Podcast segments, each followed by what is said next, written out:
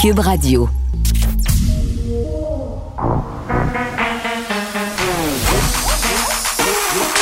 Elle a une opinion sur tous les sujets. Pour elle, toutes les questions peuvent être posées. Geneviève Peterson. Cube, Radio. Salut tout le monde, j'espère que vous allez bien. Et le gouvernement a commencé son point de presse euh, très à l'heure, donc on y va tout de suite. Hier, euh, vous n'êtes pas sans savoir qu'on a eu un record de doses administrées hier, euh, qui est impressionnant, à 85 000 doses dans une journée. je pense qu'on continue aussi d'avoir une solide performance avec nos pharmaciens, puis je veux les remercier. Ils contribuent vraiment à ce succès dans la vaccination. Mais je veux aussi remercier les Québécois qui ont répondu si positivement à la demande pour la vaccination avec AstraZeneca. Euh, c'est dans nos, nos, plus beaux rêves qu'on pensait avoir euh, cette réponse-là des Québécois, puis je veux les remercier. En fait, hier, on a vacciné euh, plus de 30 000 vaccins AstraZeneca qui ont été donnés hier aux Québécois. c'est vraiment un élan de, de, solidarité. Puis je dis que c'est à, à ce, cet élan-là hier qu'on a pu atteindre ce record-là. Mais j'aimerais mentionner, comme plusieurs le réalisent au fur et à mesure que les gens sont, ont la chance d'aller en vaccination, euh, je veux le dire à Daniel, puis à son équipe, puis à tout le réseau, là, je pense qu'on a vraiment raison d'être fiers de notre machine, notre machine gouvernementale qui s'est ajustée à cet effort de vaccination-là. Moi, je, je, pense que les Québécois peuvent être fiers euh, de ce que le réseau est capable de performer en ce moment. Puis je tiens, je tiens à les remercier. Maintenant, bon, le sujet aujourd'hui, euh, c'est vraiment la question des groupes prioritaires. Bon, euh, à présent, jusqu'à maintenant, vous vous rappelez qu'on avait ouvert la, vaccination au groupe 8 et 9. On a fait ça euh, dans la dernière semaine. Le groupe 8, je le rappelle, euh, ce sont vraiment les groupes qui ont des maladies chroniques, mais qui avaient spécifiquement besoin d'un suivi à l'hôpital. Euh, maintenant, avant d'ouvrir à la population générale, puis étant donné les nouveaux vaccins de disponibles qu'on a, ce qui est la très bonne nouvelle, on a deux groupes que l'on peut considérer comme étant plus vulnérables, mais qui n'étaient pas inclus dans les annonces initiales qu'on a fait lors de la catégorie 8, puis qu'on peut prioriser maintenant. En fait, ce sont les personnes, puis ces deux, ces deux groupes-là, ce sont les groupes qui ont des maladies chroniques qu'on appelle importantes, mais qui n'ont pas besoin d'un suivi à l'hôpital, pour être très clair. Mais c'est aussi les personnes handicapées euh, dont, euh, qui ont une déficience soit physique ou intellectuel ou un trouble du spectre de l'autisme. Comme on a des nouveaux vaccins, et je le répète, particulièrement les nouveaux vaccins de Pfizer, avec des rehaussements chaque semaine au mois de mai et de juin, on peut maintenant, avec la recommandation de la santé publique, élargir à d'autres groupes vulnérables avant de passer à la population générale. Alors, on élargit maintenant le bassin de maladies chroniques, de malades chroniques, pardon. Alors, ainsi, pour les malades chroniques que j'appelle importantes, on pense par exemple, je donne des exemples très pratiques, toutes les maladies euh, respiratoires, les gens qui font du diabète et les personnes qui souffrent d'obésité je, le répète, c'est des exemples que je donne. Il y a une liste qui est euh, non exhaustive parce qu'il y en a plusieurs maladies chroniques, mais il y a une liste quand même détaillée. Puis je pense que la plupart des, journalistes ont reçu euh, cette liste-là qui est disponible sur notre site, euh, site.ca. Puis tous les Québécois pourront contacter, voir cette, prendre connaissance de cette liste-là dans les prochaines minutes. Mais en même temps, ce que j'aimerais dire, c'est qu'on compte sur la solidarité des Québécois les personnes qui se trouvent dans ces catégories, vous vous reconnaissez. Puis ça, pour moi, c'est important de le mentionner parce que on ne veut pas que les personnes qui sont sur place dans nos centres de vaccination viennent jouer à la police. Si vous êtes dans une situation qui, selon vous, vous êtes un malade chronique et qu'une de ces maladies que vous voyez vous cause un préjudice, moi, ce que je voudrais, c'est vous dire, n'hésitez pas à prendre rendez-vous. On se fie sur la bonne foi, non seulement de ceux qui ont ces maladies chroniques-là, mais on se fie aussi sur les Québécois qui ne font pas partie de ces groupes, d'attendre encore un peu. Et on ne parle pas ici de mois, on parle ici de quelques semaines. Alors pour nous, je pense que c'est une grosse annonce, c'est important on a augmenté cette, euh, cette base-là. Donc, sur le, bassin de Québécois qui ont une maladie chronique, on avait, lors de, l'annonce de la première partie de la catégorie 8, on avait à peu près 200 000 personnes qui étaient impactées par ça, euh, qui avaient été annoncées. Maintenant, on ajoute aujourd'hui, là, je vous dirais, au moins 300 000 personnes. 300 000 personnes qui ont des maladies chroniques importantes. Mais lorsqu'on ajoute aussi toutes les personnes de 60 ans et plus qu'on a déjà traitées, ben c'est 500 000 et plus des maladies chroniques qu'on a traitées. Puis ça, je pense qu'on fait le travail que je pense que les gens s'attendaient. Et je le répète, c'est vraiment à cause du fait qu'on a maintenant l'option, euh, l'opinion de la santé publique qui s'est ajustée, mais qui s'est ajustée aussi grâce à l'arrivée additionnelle de, vaccins. Maintenant, les personnes handicapées. Les personnes handicapées, L'autre groupe qu'on veut qu'on veut prioriser euh, avant de passer à la population générale, ce sont les personnes qui ont une déficience intellectuelle ou physique. Puis là, dans physique, on veut dire une déficience qui est soit motrice au niveau du langage, visuel, auditif. On veut être le plus inclusif possible. Ou, je le répète, pour ceux qui ont un trouble du spectre de l'autisme, il y a eu beaucoup de questions là-dessus. Puis, on est très, très, très à l'aise d'impliquer ce groupe-là. Maintenant, encore une fois, pour vous donner euh, des chiffres importants, ça représente ça aussi un bassin de 250 000 personnes. Alors, tantôt, on a dit qu'on rajoutait à peu près 300 000 personnes pour nos maladies chroniques. Là, ici, on rajoute 250 000 personnes pour, euh, pour ce qui est des, euh, des personnes avec une déficience intellectuelle ou physique. Mais la bonne nouvelle, étant donné les vaccins que l'on a, on a décidé, on est excessivement content de cette recommandation-là, d'y inclure les proches aidants. Parce que un des enjeux qu'on avait, puis on a écouté la population au cours des derniers jours, particulièrement pour les personnes avec une déficience physique euh, ou intellectuelle, c'était comment se rendre soit à la pharmacie ou comment se rendre dans le centre de vaccination pour ceux qui ne le faisaient pas à l'hôpital. Alors, encore une fois, on s'ajuste et on rajoute les proches aidants. Donc, ça veut dire que cette catégorie-là nous fait ajuster non seulement de 250 000 personnes, mais il est à peu près normal qu'il va y avoir un proche aidant pour chaque personne qui va aller se faire vacciner. Donc, cette catégorie-là nous, euh, nous exige de mettre de côté à peu près 500 000 vaccins euh, dans les prochaines semaines. Je le sais que les Québécois ont hâte d'avoir la population en général se faire vacciner. Mais je pense qu'on sait aussi que les Québécois ont fait depuis euh, longtemps des choix difficiles. Puis je pense que de mettre en priorité et de terminer nos personnes les plus vulnérables, c'était le bon choix à faire. Puis c'était surtout le bon choix à faire avec les nouveaux vaccins qu'on a obtenus euh, dans la dernière semaine.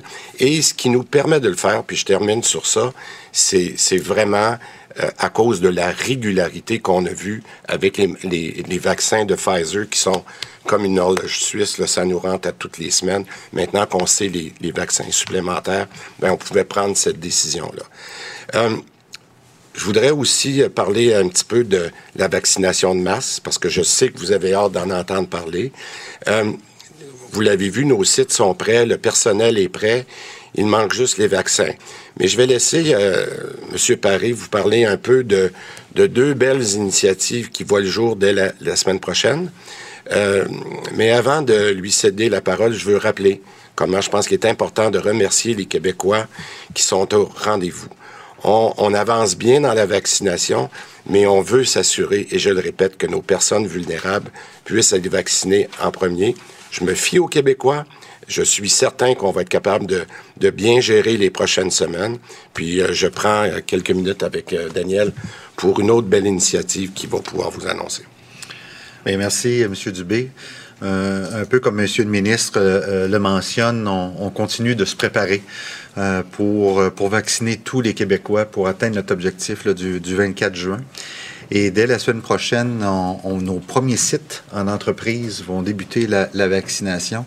On a deux sites qui, qui, qui, sont en train de se préparer, d'être rodés.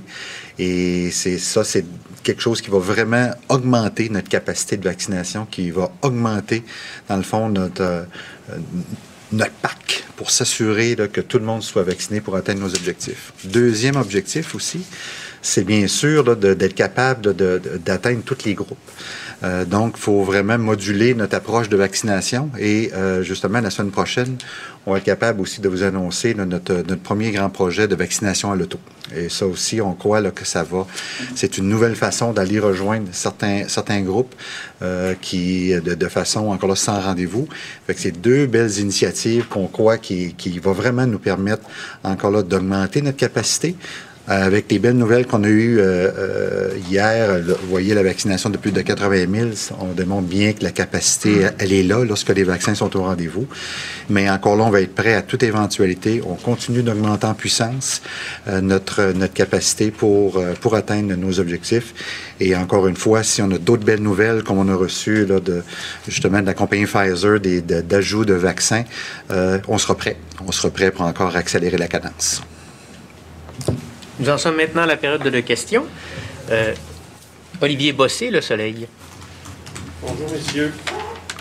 Euh, commençons par la vaccination. Moi, j'ai reçu des messages, euh, je sais qu'il y en a plusieurs. Les gens reçoivent déjà leur date pour leur deuxième dose. Ça tombe en plein été. Ils savent déjà qu'ils ne seront pas là. Là, est-ce qu'il faut qu'ils reviennent ici? Euh, est-ce qu'ils peuvent changer leur date? Est-ce que ça devient un problème? Les gens vont attendre pour pas que ça tombe dans leurs vacances? Est-ce que c'est un, enjeu avec lequel euh, vous devez euh, gérer en ce moment? D'entrée de jeu, j'aimerais quand même souligner que la vaccination, c'est un privilège. On est en pandémie et on est en train de se faire vacciner première dose, deuxième dose pour bien se protéger. C'est pas un luxe. Je pense que ça, c'est la première chose qu'il faut mentionner. D'un but logistique, on, va s'adapter euh, pour certaines raisons. Euh, pour, pour des gens qu'on peut comprendre là, que ce soit des, des, des, enjeux pour le travail, des enjeux pour, euh, pour des raisons de, de santé. Euh, et au cours des prochaines semaines, on vous annoncera des, des processus là, pour justement changer une, deux, une, mettons une deuxième date de rendez-vous. Cependant, je, je, pense que mon premier point là, est important de dire, écoutez, c'est un privilège de recevoir un vaccin pour bien se protéger, puis, puis je dirais même une responsabilité citoyenne. Pouvez-vous nous, nous, faire un petit portrait de, de la capacité hospitalière Québec, Chaudière-Appalaches, alors que ça fait quand même trois semaines que à peu près tout est fermé, ça n'a pas l'air d'aller mieux. Bien, vous savez euh, euh, que la première chose, puis on l'explique, puis je content d'avoir cette question-là parce que nos, euh, nos, Québécois suivent de très près euh, le nombre de cas. Puis on l'a vu euh, dans, les, dans la dernière semaine, pratiquement, le nombre de cas a, baissé. Alors ça, c'est la, la, bonne nouvelle. Mais vous savez que les, malheureusement, le nombre d'hospitalisations, puis particulièrement de soins intensifs, suit toujours de 10 à 15 jours les, les cas qui ont été en augmentation très forte. Puis rappelez-vous que c'est pas si lointain qu'on a eu plus de 400 cas à Québec. Alors en ce moment, je le répète souvent, mais on paye aujourd'hui dans nos hôpitaux ce qui est arrivé il y a 10-15 jours euh, à Québec avec plus de 400 cas. Alors moi, c'est pour ça que la première bonne nouvelle qu'on a en ce moment, c'est de voir la baisse des cas à Québec. Mais avant qu'on voit cet impact-là sur nos hospitalisations puis nos soins intensifs, ça va prendre encore quelques jours. Alors moi, je, puis je sais que les Québécois suivent cela de plus en plus. Je pense que les médias nous aident beaucoup à passer ce message-là, mais je vous demanderais de bien, puis je demande aux Québécois de bien regarder non seulement le nombre de cas, mais avec quel nombre d'hospitalisations et de soins intensifs. Bon, euh, la période de questions euh, qui se poursuit avec Christian Dubé, Daniel Paris, qui est le directeur de la campagne de vaccination Horacio Arruda. Euh, on a commencé quand même en disant qu'hier, on avait vacciné de façon massive. Là, c'est un record. 85 000 doses ont été administrées euh, seulement dans la journée hier, d'hier, pardon. Et parmi ces doses-là, on a 30 000 doses d'AstraZeneca qui ont été injectées aux Québécois. vraiment, le Christian Dubé qui remerciait la population d'avoir répondu en si grand nombre à l'appel. Remerciait aussi les pharmaciens d'avoir contribué au succès de la campagne de vaccination. Et là, quand même, on a des annonces euh, concernant l'élargissement des groupes prioritaires. Ceux qu'on vaccine, on va écouter Christian Dubé là, parce que quand même, ça va demander des précisions. Alors, ainsi, pour les malades chroniques que j'appelle importantes, on pense par exemple, je donne des exemples très pratiques, toutes les maladies euh, respiratoires, les gens qui font du diabète et les personnes qui souffrent d'obésité. Mais en même temps, ce que j'aimerais dire, c'est qu'on compte sur la solidarité des Québécois. Les personnes qui se trouvent dans ces catégories, vous vous reconnaissez. Puis ça, pour moi, c'est important de le mentionner parce que on ne veut pas que les personnes qui sont sur place dans nos centres de vaccination viennent jouer à la police. Si vous êtes dans une situation qui, selon vous, vous êtes un malade chronique et qu'une de ces maladies que vous voyez vous cause un préjudice, moi, ce que je voudrais, c'est vous dire, n'hésitez pas à prendre rendez-vous. Donc, on va se fier sur la bonne foi des gens, euh, des gens qui ont des maladies chroniques que Christian Dubé juge importante, mais vraiment, euh, ce que je comprends, là, c'est si le chapeau vous fait, euh, mettez-le et allez vous faire vacciner. On parle de maladies respiratoires, de diabète, euh, d'obésité. Puis là, moi, deux affaires à dire là-dessus. Là. On aura un peu plus tard à l'émission, en réaction à cette annonce, Edith Bernier, qui a écrit un livre sur la grossophobie. Ça fait longtemps, elle, qu'elle souligne un peu l'incohérence du gouvernement concernant la non-vaccination des personnes obèses, puisque ça fait très, très, très longtemps qu'on a déterminé que l'obésité, c'était un facteur de risque dans les complications de la COVID-19. Donc, j'ai très hâte de savoir euh, comment elle accueille cette annonce aujourd'hui. Et concernant les maladies respiratoires, euh, bon, parce que le diabète, là, c'est assez clair, t'en fais ou t'en fais pas, mais, je vais donner mon propre exemple, pour vrai, et j'ai posé la question euh, sur Twitter au ministre, j'ai hâte de savoir s'il va me répondre, mais les gens qui font de l'asthme, euh, est-ce qu'ils ont le droit de prendre un rendez-vous pour la vaccination? Tu sais, moi, j'ai des pompes. Euh, je dois prendre mes pompes environ tout l'hiver. Puis là, c'est la saison des allergies. J'ai mes pompes encore. Je suis considérée comme une personne euh, à vacciner. Est-ce que ça serait légitime que je prenne mon rendez-vous pour aller me faire vacciner parce que l'asthme, c'est une maladie respiratoire? On dirait que je suis pas game. On dirait que je suis pas game de prendre mon rendez-vous maintenant. Je veux qu'on me dise que c'est OK puis que je suis pas en train de prendre la place de personne, mais il va y avoir quand même beaucoup de situations comme ça. Puis évidemment, faudrait pas que les gens qui sont dans les centres de vaccination se transforment en police puis qu'on doute de la bonne foi euh, du monde. Donc, j'ai hâte de voir comment ça va se goupiller. Puis un truc qui me fait vraiment bondir, euh, quand les questions ont commencé, c'est Daniel Paris qui a répondu à cette question. C'est un journaliste qui a demandé, ouais, mais là, il y a des gens qui ont commencé à avoir leur rendez-vous pour la deuxième dose. Puis là, ben, ça tombe en même temps que les vacances. Comment on va s'arranger? Les vacances? Excusez. rewind un peu, là.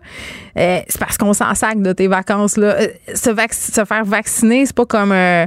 C'est pas comme un luxe, c'est pas toi qui décides. C'est pas comme un rendez-vous chez l'esthéticienne, c'est pas un rendez-vous pour aller faire ton remplissage d'ongles ou ta coupe de cheveux. C'est ton rendez-vous, ton deuxième rendez-vous pour être immunisé contre la COVID-19, puis avec tous les variants qui circulent en ce moment, puis il sera question notamment un peu plus tard à l'émission du variant indien. Euh, je pense que tes vacances, tu peux les mettre un peu de côté, là, deux, trois jours. De toute façon, on n'ira pas bien loin cet été. Euh, il faut que tu te pointes au rendez-vous. On commencera pas à, accommoder les gens pour des vacances. Euh, ça n'a aucun sens. À un moment donné, le je me moi, sors-toi un peu, Ginette.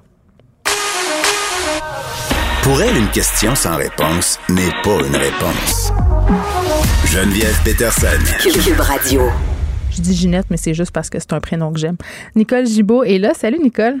Bonjour Geneviève. Écoute, euh, hier, euh, vraiment, là, honte de choc sur les médias sociaux. À un moment donné, j'étais euh, sur mon sel, je regardais un peu ce qui se passait sur Twitter et je vois un texte signé par Laurent Jalbert qui a commencé à circuler et ça circulait beaucoup, beaucoup, beaucoup. ça s'appelait Des cuillères dans le congélateur et, bon, je comprenais pas ce dont il s'agissait. Je l'ai ouvert et, et, Nicole, pour vrai, là, j'étais tellement sur le derrière. Euh, Laurent Jalbert raconte avec aplomb, avec force, euh, la violence psychologique dont elle a été victime pendant dix ans. Oui, c'est quelque chose. Moi aussi, euh, je suis vraiment restée bouche bée. par contre, puis je comprenais pas moi non plus, le, pour l'expliquer rapidement, c'est qu'elle elle a tellement pleuré, dit-elle, en terminant son, son discours et son récit, euh, qu'elle devait mettre des cuillères. On, on peut penser là, que le froid, là, des cuillères gelées, là, ça en dessous là, pour que de ses paupières pour enlever l'enflure. C'est quelque chose. Alors, tout ça étant relié, euh, évidemment, on a compris que c'est dans une relation avec quelqu'un euh, qui, qui, qui était très, très, très, très difficile. Et c'est d'une honnêteté, ce texte-là. Moi, j'en reviens pas. Puis je trouve que, puis c'est ce qui l'a allumé, et elle le dit. Là, elle n'en peut plus, là. Elle n'en pouvait plus de voir ces femmes tomber à, les féminicides. les féminicides mm. et, et, tout ça, puis l'excès de violence, puis le bon le psychologique, physique, meurtre. Alors c'est d'un grand, grand courage. Moi, je lève mon chapeau à cette femme-là d'avoir euh, décidé euh, de sortir ouvertement parce que tu as le droit aussi de garder tes affaires privées, puis ça, mm-hmm, on, peut comprendre. Mm-hmm. Mais euh, dans le contexte, puis que c'est une dame qui est énormément respectée à tous les niveaux, et, et, je pense que son message est, est, important, que le public, euh, que que qu'une personne euh, qui, qui lit ceci dit Hey, c'est moi, là. C'est, Mais pas juste ça, Nicole. C'est qu'on sait jamais. On sait jamais qu'est-ce qui se cache derrière les portes closes. Et Laurent Jalbert, euh, une chanteuse très, très populaire, euh, qui, qui est une femme forte, qui est forte de caractère, une femme intelligente, pleine de ressources, ça nous prouve une fois de plus que la violence conjugale, ça peut toucher toutes les femmes. Ça nous fait sortir des préjugés. Puis elle le dit, elle, elle a décidé de, de, de faire une sortie publique après, bon, avoir parlé SOS violence conjugale après avoir vu une pub, elle a fait tout un cheminement, puis elle s'est dit, tu sais, ça peut aider des gens euh, de voir euh, ce que j'ai vécu, puis de se rendre compte qu'ils sont poignés dans des situations comme ça.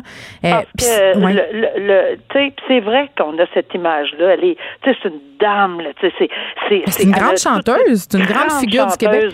oui, puis, tu sais, on, jamais, là, on, pouvait se douter que tu le dis bien, là, puis, puis c'est pas, c'est, c'est quelque chose de c'est on, elle pouvait représenter le roc de Gibraltar tu sais une personne euh, qui, qui qui en soi, là, on pensait jamais, mais mon Dieu, que ce témoignage, à mon avis, je le répète, là, ça fait énormément de bien et, et, et de le lire, tu sais, c'est son choix, là, ça fait du bien de le lire parce que tu te dis, mm. ben, ça peut arriver à ton voisin, une amie, euh, un frère, une soeur, c'est-à-dire, peu importe, euh, on s'attend souvent pas à ceci et là on a un exemple flagrant. Alors merci à Laurent Jalbert d'avoir fait ça. Oui, ça m'a beaucoup touché puis c'était très euh, éloquent aussi quand elle parlait dans son texte euh, qui est publié par ailleurs dans la section Faites la différence du journal. si ça vous intéresse d'aller lire, moi je vous le conseille vraiment. c'est très, très percutant. Mais quand elle explique euh, les séquelles que ça lui a laissées, elle explique que pendant des années, elle a fait comme si ça n'existait pas. Euh, elle a mis des problèmes de santé, des problèmes de santé physique et psychologique sur le dos du stress, du fait qu'elle travaillait trop. Puis elle explique comment, à un moment donné, euh, pendant la COVID, alors qu'elle a dû s'arrêter, alors qu'elle a dû réfléchir, alors qu'elle a fait face à, ce qui se passait dans l'actualité, comment ça l'a rattrapé? C'est vraiment, c'est vraiment un, très, très beau texte. C'est un très beau texte. Et puis, euh, quand tu dis, là, c'est pendant la COVID, effectivement. Alors, euh, tu sais, ces musiciens, elle s'en faisait pour ces musiciens, puis tout le monde dans le, dans le, les arts et spectacles. et, là, c'est un recul. Et ce recul-là lui a permis de faire euh, ce, texte-là. C'est vraiment quelque chose. Moi aussi, je suggère à tout le monde d'aller lire ce texte. Hmm. un sujet quand même assez délicat. c'est l'histoire d'une mère qui a qui a essayé d'attenter à la vie de son nourrisson de deux mois en l'étanglant avec une ceinture euh, de robe de chambre. Et là, euh, on se demande à la cour si on doit lui remettre la garde en attente de son procès. Puis là, je veux juste le préciser parce que les gens sont sûrement en train de jumper sur leur chaise. Les événements se sont passés euh, en avril 2019. Cette mère-là, là, selon des experts, se serait ressaisie. Là. Elle serait à nouveau apte à occuper de son enfant, mais ça soulève quand même bon nombre de questions, des questions éthiques. Il y a un malaise aussi, là, je pense. Bien, il y a plus qu'un malaise. Moi, j'étais vraiment très peu confortable en lisant cet article-là dans le journal. Puis je me disais non, ça se peut pas là. Puis pourquoi? Puis là, j'ai fait, j'ai regardé un peu partout, j'écoutais les commentaires, j'ai lu, j'ai regardé. Mais, mais pour moi, c'est, c'est, c'est, OK, je comprends qu'on ne connaît pas le détail, mais une chose qu'on connaît, puis qui est dite, est dite dans cet article-là, c'est qu'il s'agit d'un enfant euh, qui, qui bon, il y avait deux mois à peu près selon l'article, mm. et il aurait deux ans. Alors, c'est très, très, très, très court. Alors, je comprends qu'on manque de détails. Je comprends que, euh, bon, on essaye de privilégier le lien parental, mais moi, ce qui me dérange énormément, ce qui m'a toujours dérangé dans ces dossiers-là, j'espère que jamais on le fait au détriment de l'intérêt de l'enfant, et je m'explique. L'intérêt de l'enfant de deux ans qui a vécu, est-ce que, est-ce que cet enfant-là a vu sa mère? Euh, qui est accusée. Là. Il faut ajouter qu'elle non seulement est accusée, mais elle fait face à des accusations très, très graves au criminel, c'est pas réglé.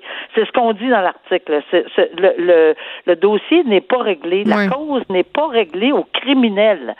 Alors, dans ces circonstances-là, où était l'enfant entre deux, ou je sais pas quel mois, quel Oui, ça y enlève rien de le laisser dans sa famille d'accueil, là. Ben, c'est parce que là, on arrache des racines. C'est parce qu'il y a, entre deux ans, puis j'écoutais des experts là-dessus, puis c'est vraiment intéressant, là. Entre deux ans et deux, deux mois, pardon, ou un mois et deux mois, trois mois et deux ans, il y a des racines qui se font et déraciner pour l'enfant parce qu'on veut y aller avec la primauté familiale, parce qu'on sait que le sang, c'est bien important là, dans la loi, etc. Puis on, a, on en convient là, que les liens parentaux, puis on veut rien enlever à personne, puis surtout pas si la mère, euh, parce qu'on dit ici que la mère a fait énormément de progrès, mais c'est correct ça. Sauf que rien, un n'empêche pas l'autre. Que la mère ait fait des progrès pour moi, et j'ose espérer qu'on va le prendre en considération énormément, hmm. que la mère ait fait des grands progrès, bravo. Euh, mais est-ce que entre le moment X où c'est arrivé, où l'enfant est parti là, de, de, avec, avec la mère, hmm. et aujourd'hui, est-ce qu'il y a eu des liens créés? mais, mais c'est tellement important ce que tu dis parce que moi, je crois, je suis vraiment une personne qui croit fondamentalement à la réhabilitation. Là, euh, vraiment, là. Euh, puis je pense que quelqu'un qui, qui, est parti de bien loin peut remonter la pente. sais je sais pas euh, c'était quoi la situation de cette mère-là. C'était dans des états de dépression postpartum ou quoi que ce soit. Là. Euh, mais on peut revenir de ça. Puis moi, j'y crois à cette affaire-là. Mais c'est vrai ce que tu dis. Cet enfant-là a pris racine ailleurs. Il a été confié à d'autres personnes. Donc, le, pour le bien de l'enfant, c'est pas pour le bien de sa mère, pour le bien de cet enfant-là, le laisser là où il a pris racine, le temps que cette femme-là puisse en refaire des racines, en refaire pour vrai. Exact. Et il n'y a rien, là. C'est pas parce qu'on veut taper sur un parent ou sur un autre. Au contraire, le lien, je pense qu'il faut le, faut le dire et le redire dans notre conversation aujourd'hui ensemble, c'est que y a, on, on, on dit bravo à cette mère-là. Sauf que il faut que la primauté, ça soit pas la primauté, à mon humble avis, toujours, sans connaître le détail du dossier, hmm. mon humble avis, c'est la primauté de l'intérêt de l'enfant enraciné depuis 18 ou 17 ou, ou euh, mois avec qui. Et à ce moment-là, y aller très, très, très graduellement. Mm-hmm. C'est le cas. Et là, on va voir l'interaction. Puis c'est ça qu'on devrait avoir dans le dans la vision, dans les lunettes. Puis je suis, j'ose espérer que la DPJ, vraiment là, je me croise les doigts que la DPJ euh, a, tout regardé ça parce qu'on dit dans l'article qu'il ferait une recommandation de remettre mm. euh, que, que l'enfant devrait être remis à sa mère à cause du lien de la primauté. Ben c'est pas, je m'excuse là, mais ça fait partie des considérants. J'en suis certaine que ça fait partie des considérants que le tribunal va prendre en considération. Mais avant tout, l'intérêt de ce petit enfant qui a été, qui avait des racines sûrement profondes. Tu sais, entre, entre 5 ans et 20 ans ou entre 0, 1, 1 an et 1 an. Les racines, c'est pas pareil, le lien, l'affection, parce qu'il a fallu remplacer la maman, j'imagine, si ils ont été séparés. Alors, qu'est-ce qui a remplacé cette, ce, lien-là? Ce lien fort, là, euh, qui, qui, qui, se développe, euh, tu sais, pour les gens qui ont des enfants, là, vous le savez comment c'est fort le lien qui se développe avec entre 0 et 3 ans ou 5 ans. D'ailleurs, c'est bien documenté. Alors, tout ça pour dire que, alors, moi, moi je me croise les doigts. J'ose espérer. Je sais que ça, la cause a été reportée. J'entendais ça ce matin. Là. Euh, la cause a été reportée à une date ultérieure parce que euh, les journalistes veulent en parler ou je sais pas quoi. Il y a des mm. demandes à cet effet-là. Là. Mais euh, tout ça pour dire que j'espère qu'on va prendre vraiment l'intérêt de l'enfant au-dessus de tout. Puis on lui souhaite moi, je souhaite pas une chance à cette mère-là. Euh, beaucoup, là. Ben, oui, ça, je pense que c'est clair, Nicole. je pense qu'on est toutes les deux euh, à la même page là, à ce chapitre-là. Mais prenons le temps de faire les choses. Ne précipitons rien. Pensons à l'enfant. C'est sûr que pour cette mère-là, ça le fait les efforts, et puis qu'elle s'y reprend en même, ça, ça doit être déchirant. Mais à un moment donné, euh, vraiment, là, je pense qu'on l'a vu, là, prendre un enfant puis le barouetter un peu partout. J'ajoute, pas la même chose. J'ajoute ceci, tu sais, c'est peut-être pas de la faute de personne, mais les délais devant les tribunaux, tu sais, entre 0 ou, et deux ans. Hmm. S'il y a eu un délai d'un an et demi, etc., ben les racines, là, ils ont été faits. Ben là, prenez-les en considération. Là, c'est pas de la faute de personne. Il y a une pandémie, il y a des racines qui se sont faites, puis les tribunaux sont pas été capables de le régler dans les deux mois, dans les six mois ou les quatre mois. Peut-être ça aurait été différent. Mais là, on est peut-être beaucoup trop hmm. tard. Puis il faudrait penser à l'enfant avant tout. Nicole, en terminant, tu voulais nous glisser un mot sur ton ah. ami, euh, ex, l'ex-ministre Benoît euh, Petit, qui malheureusement euh, a moyen à partir avec la COVID. Moi, je veux saluer euh, le courage. Je, je, je l'ai su. Euh, je suis extrêmement peinée. Oui, c'est un, une personne que je connais très bien. C'est mm. une personne de ma région. Euh, j'ai eu l'occasion d'avoir des dossiers comme avocat avec lui, d'ailleurs. tout un, un, un, un gentleman comme avocat, même s'il était contre moi, puis on était deux là, qui se oui, mais ça arrive, là, on sait comment ça marche. Mais un contre l'autre, mais dans le grand respect. C'est un homme que j'ai toujours admiré, puis j'ai toujours continué à suivre. Et on mm. avait encore des contacts. J'ai retrouvé mes textos euh, depuis deux, en, 2020, puis d'un coup, je l'ai perdu de vue. Là, je comprends pourquoi. Et euh, c'est avec euh, bonheur que j'entends qu'il se, qu'il s'en remet. Je lui souhaite à lui et sa famille tellement de courage. Puis je le sais, là, je connais Benoît, là. Lâche pas, lâchez pas la famille, accompagnez-le. Euh, ça n'a pas de bon sens. C'est une personne extraordinaire que j'ai eu l'honneur et le bonheur de connaître dans ma vie, puis je veux le revoir. Bon, on va lui souhaiter un prompt rétablissement. Nicole, merci beaucoup. Merci, au revoir. Joignez-vous à la discussion. Appelez ou textez le 187 Cube Radio 1877 827 2346. Hello. On est avec Benoît Barbeau pour revenir euh, sur ce point de presse, mais surtout pour parler euh, de ce nouveau variant là, qui est euh, désormais chez nous, le variant indien. Benoît Barbeau, qui est virologue et prof au département des sciences biologiques de l'Université du Québec à Montréal, l'UCAM. Monsieur Barbeau, bonjour. Bonjour, Mme Patterson. Bon, brièvement, là, on a eu quand même, somme toute, des bonnes nouvelles au point de presse. La vaccination qui s'ouvre à plus de gens, malades chroniques, les proches aidants, ce sont des bonnes nouvelles? Oui, tout à fait. Écoutez, de toute façon, en ce moment, plus, qu'on accélère le processus de la campagne vaccinale, la campagne vaccinale, mieux qu'on va être euh, situé dans les prochains mois. Alors, euh, si on a des surplus, premièrement, il faut éviter qu'on perde des, des, doses vaccinales qui sont en mm. surplus. Donc, on s'occupe d'AstraZeneca en ouvrant aux 45 ans et plus, mais maintenant, on élargit aussi pour s'assurer de couvrir ceux qui ont des maladies chroniques. Et puis, vous savez, ces personnes-là, donc, sont beaucoup plus sujets à subir, à souffrir de, symptômes sévères s'ils sont infectés. Alors, il faut vraiment hmm. euh, protéger ces, personnes-là et c'est pour ça quand même qu'on élargit euh, et on inclut cette population, la population. Bon, hier, euh, on a eu cette annonce là, que le variant indien était rendu chez nous. Un patient en Haute-Mauricie a été testé positif à ce variant-là. Euh, ça a fait la une de plusieurs quotidiens dans le Journal de Montréal. Pas notre meilleure une, hein, c'est ce que je dirais, euh, et fin de la parenthèse. Euh, il y a un nouveau mot, M. Barbeau, sur Twitter aujourd'hui, depuis quelques jours, la, la varianxiété. Parce que c'est vrai que non mais c'est vrai, c'est excessivement. Je l'aime, je vais l'adopter.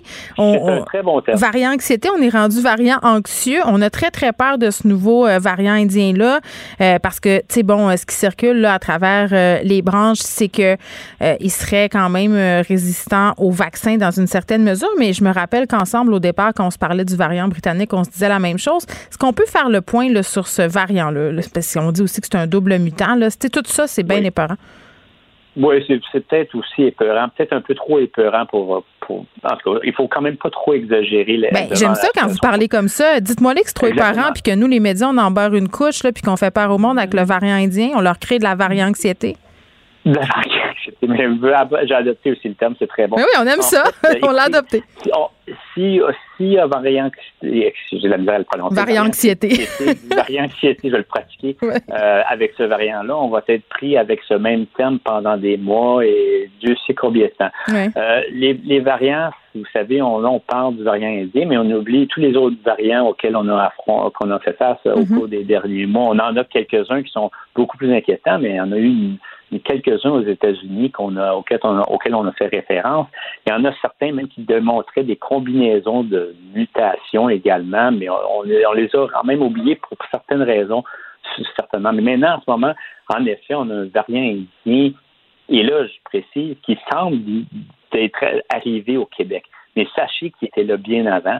oui, alors on l'a juste poigné, là.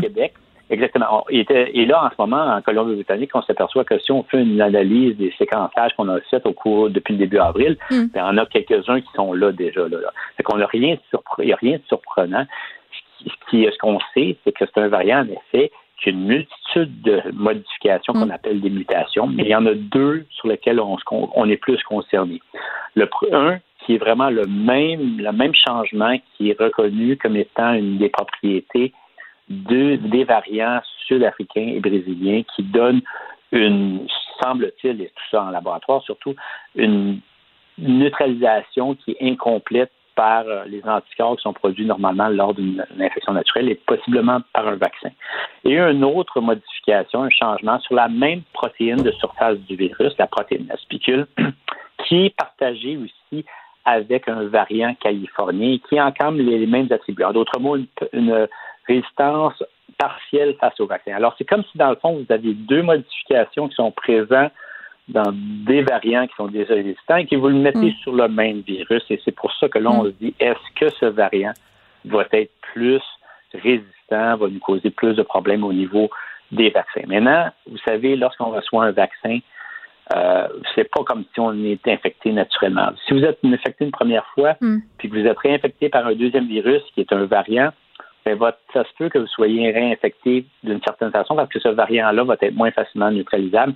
Votre réponse immunitaire va être engagée, mais n'empêche que vous aurez de la difficulté à aussi bien contrôler ce nouveau variant, ce nouveau virus. Mais cependant, avec une formulation vaccinale, l'intensité de la réponse qu'on impose, surtout avec une deuxième dose, fait en sorte que vous êtes extrêmement bien protégé. Et même si vous n'êtes pas au même point de saturation qu'avec mm. le virus d'origine, vous allez avoir une réponse assez forte qui va au moins vous protéger et qui va contrôler le virus lorsque vous serez infecté et sûrement qui va vous empêcher en, mm. grande partie à développer des symptômes sévères. Et c'est ça qui est important en ce moment. On est devant beaucoup d'inconnus et on ne sait pas à quel point ce variant-là va euh, aussi mieux se transmettre que le virus d'origine. Il y a encore énormément d'inconnus. Mm. Et au niveau des formulations vaccinales, on ne on peut pas vraiment statuer, mais il y a des bonnes chances que les vaccins vont être assez efficaces, en tout cas, même envers ce variant que comparativement aux autres. Oui, puis Johnson, euh, pas Johnson, mais Pfizer a fait une sortie là, pour dire qu'il en faudrait possiblement une troisième dose pour s'adapter, puis qu'il faudrait euh, se faire vacciner après peut-être à chaque année.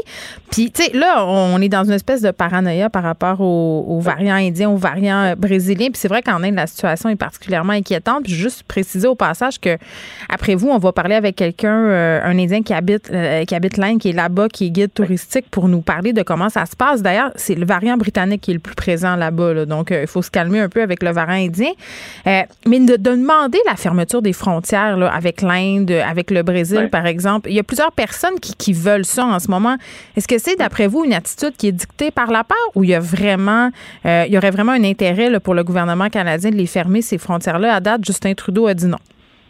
Oui, ben écoutez, je crois qu'on aussi on, on, regarde un peu ce qui se passe à l'extérieur. Au Royaume-Uni, on fera les frontières il y avait quand même une centaine de cas, puis là, je dis ce nombre-là, ça se peut qu'il est même euh, augmenté depuis, euh, qui a été détecté pour ce variant.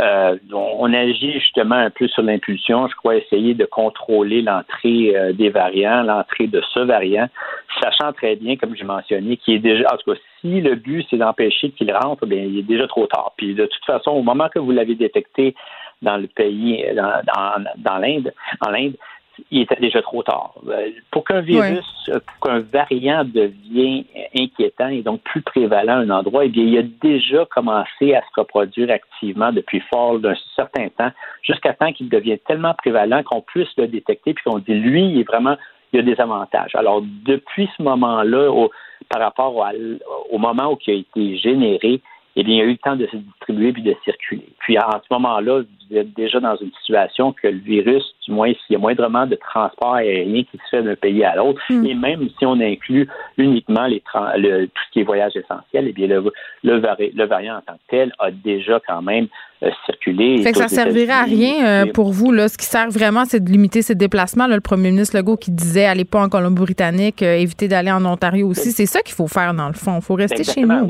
c'est simple. Je, crois, je crois en gardant on n'a pas le choix de garder les voyages essentiels toujours quand même permis, donc il y a quand même une limite. Mais lorsque si vous allez imposer une fermeture extrêmement serrée avec un pays. Ici, si je veux dire, je crois que c'est pas dicté nécessairement par euh, les, des logiques. Vous savez, une logique qui, est ferme et scientifique. Vous savez, ce qu'on fait en ce moment, à titre d'exemple, c'est qu'on permet avec les États-Unis des, des, des transports continus avec des camionneurs qui, justement qui font les, les, services essentiels. Et je ne crois pas qu'il y ait un très grand suivi au niveau des camionneurs. Et puis, euh, aux États-Unis, ben, vous savez, eux ont, déjà le variant indien, mais ils ont une mm-hmm. multitude d'autres variants qui circulent. Alors, déjà là, je veux dire, on a un mouvement de variants qui s'opère. Ça que de fermer plus fermement, d'être plus ferme au niveau des frontières, je ne crois pas que ça donnera. Il est trop tard, finalement. Exactement. Et puis ça donnera, ça peut-être, ça limitera plus d'entrée de ce même variant. Et ça peut avoir ce point bénéfique, mais en ce moment, surtout devant la situation qu'on mm. a devant les variants qui nous concernent plus, je crois qu'on devrait quand même plutôt être vigilant.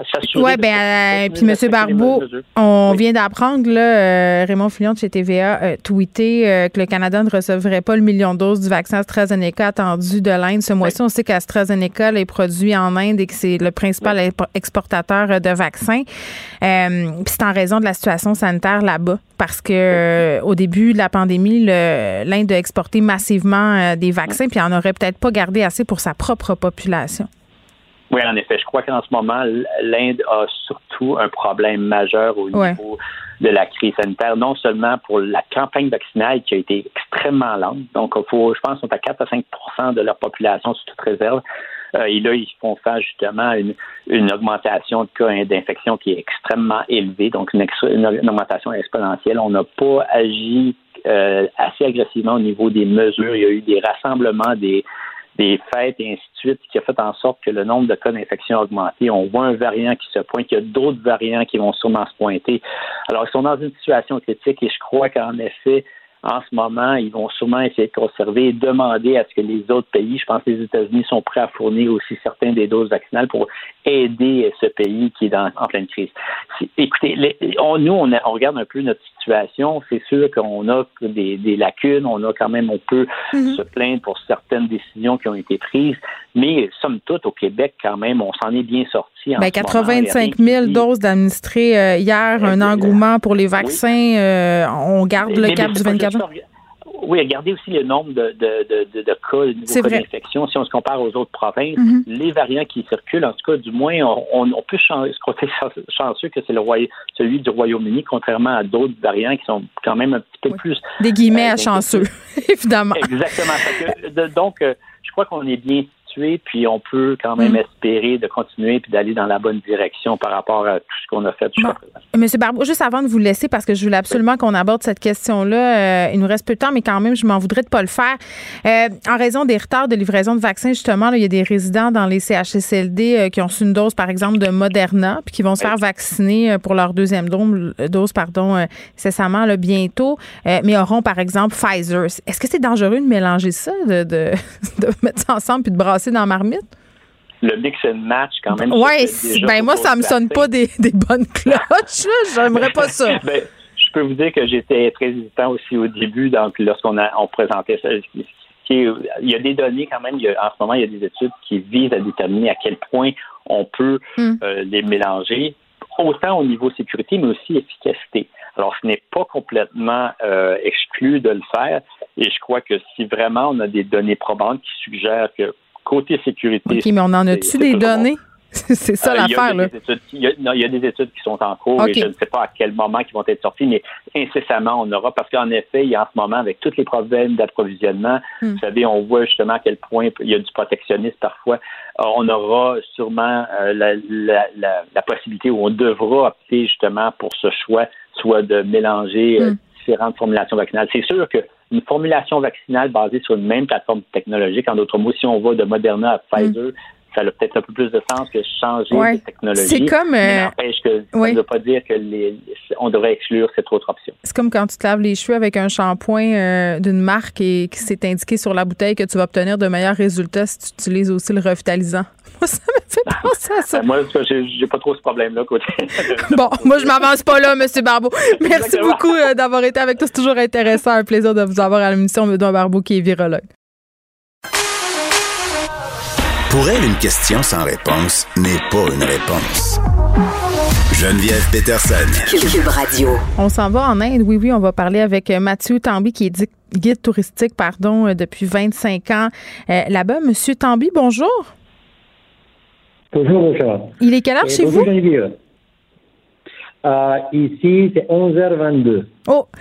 Merci. 23h22. Merci euh, de nous parler. Je trouvais ça important euh, qu'on parle à quelqu'un qui habite euh, en Inde, mais pas un journaliste, un citoyen, là, parce que j'avais vraiment envie d'aller prendre le pouls de l'ambiance. C'est quoi l'ambiance générale au pays? Là, on sait que vous êtes pris avec un nombre quand même assez élevé de gens qui ont la COVID-19. Euh, je vous remercie pour une bonne initiative comme ça pour euh, chercher la vérité euh, avec quelqu'un de pays. ici, c'est Covid, c'est la deuxième vague. Bon, de la deuxième vague, les gens, ils sont réalisés cette situation depuis deux semaines seulement. Parce que la première, première vague, bien sûr, c'est le premier confinement. Les gens, euh, tout de suite, l'année aussi était confiné, donc euh, les gens, euh, ça, c'est averti les gens, ils sont, les gens ont eu peur le premier coup. Donc, les gens ont bien respecté les règles. donc, le première vague, c'était pas très important. Mais première vague, les gens sont bien mieux respectés. Ah, là, il y a eu un, relâchement? Parce que moi, ce que j'ai lu, c'est que c'est après la fête nationale, un peu, là, que ça, ça a plus mal été, là. Oui? Et c'est pour euh, arriver de deuxième vague comme ça, c'est des situations. Euh, la première chose pour les Indiens, nous sommes très croyants. Et, euh, c'est un pays très peuplé aussi. Il y a une densité de population très haut. donc, bien sûr, c'est les gens, c'est respecter le protocole de Covid.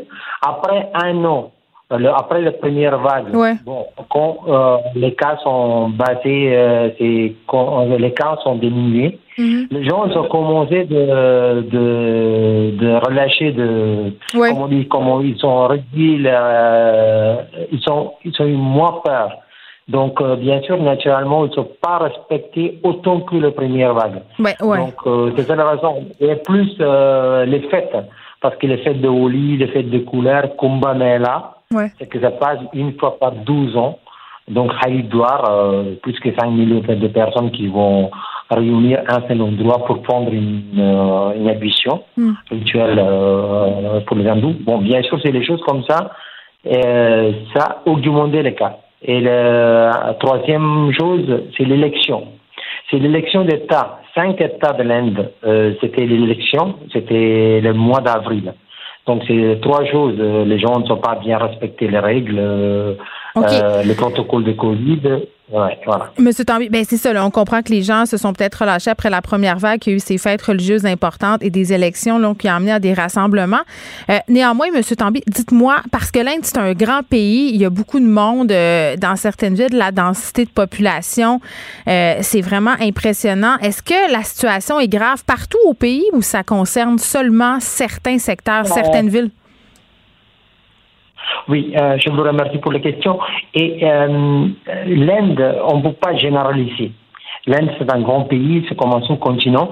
Donc, c'est la région par région, les situations différentes. Hmm. Euh, le Sud, au général, les cas sont augmentés par rapport au Nord d'abord parce que les, le Sud, euh, ils ont fait plus de tests, donc il y avait plus de cas. Mhm. Mais les grandes villes comme Delhi, Bombay ou les régions de Maharashtra, c'est les capitales euh, administratives de l'État de Maharashtra et Bombay. Bombay, c'est la plus grande ville de l'Inde.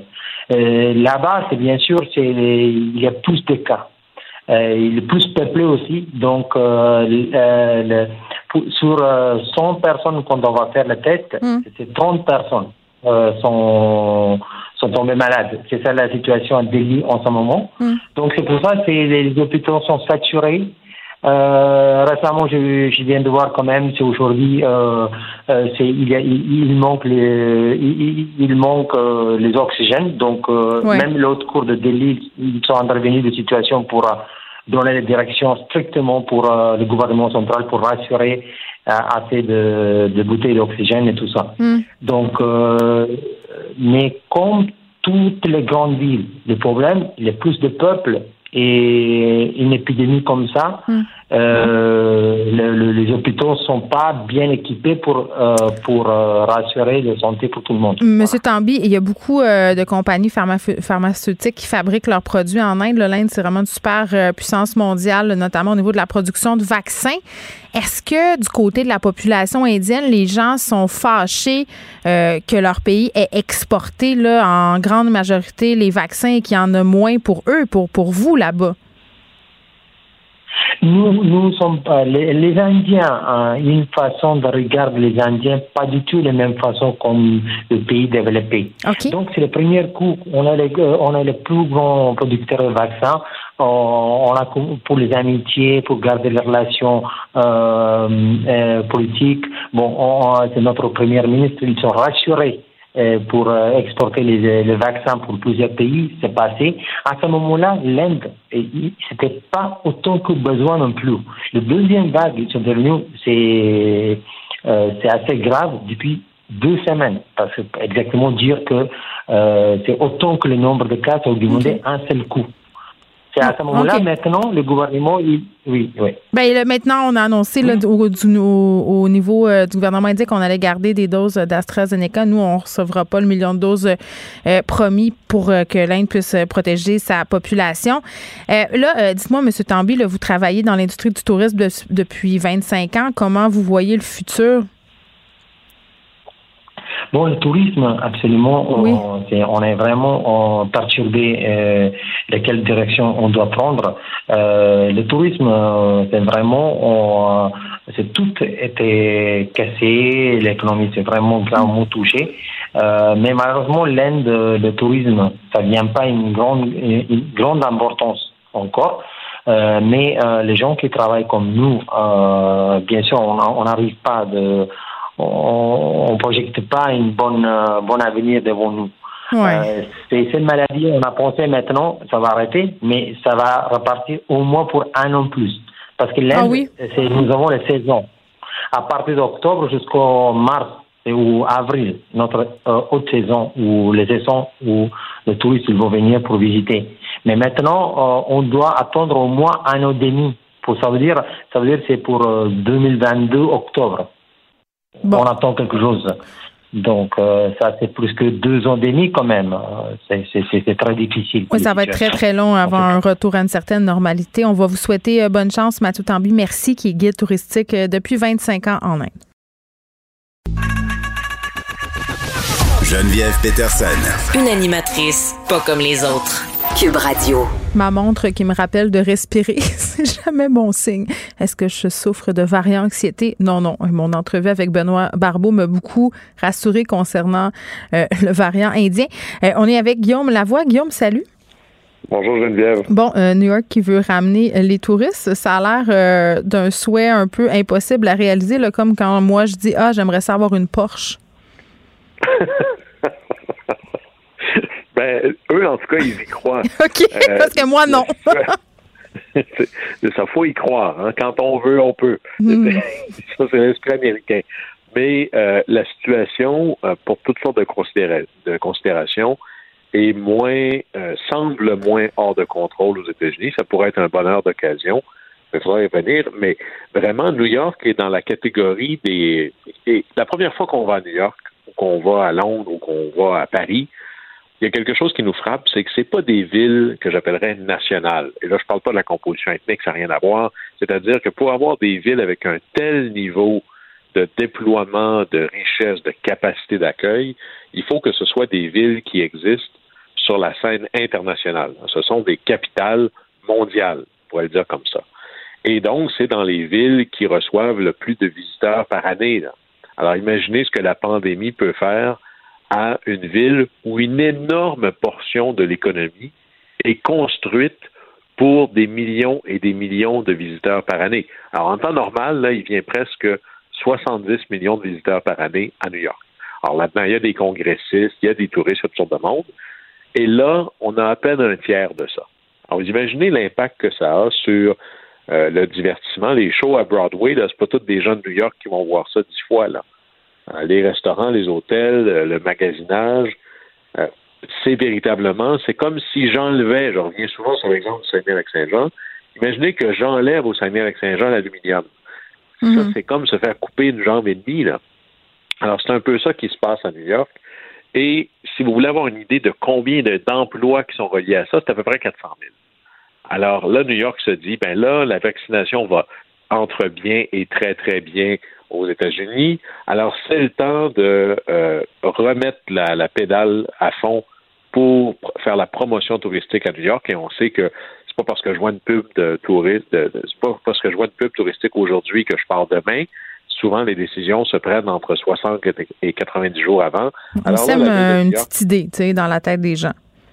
C'est ça. Alors, ils mettent 30 millions de dollars pour dire New York se réveille. Et là, c'est pas que New York devient woke, c'est pas ça.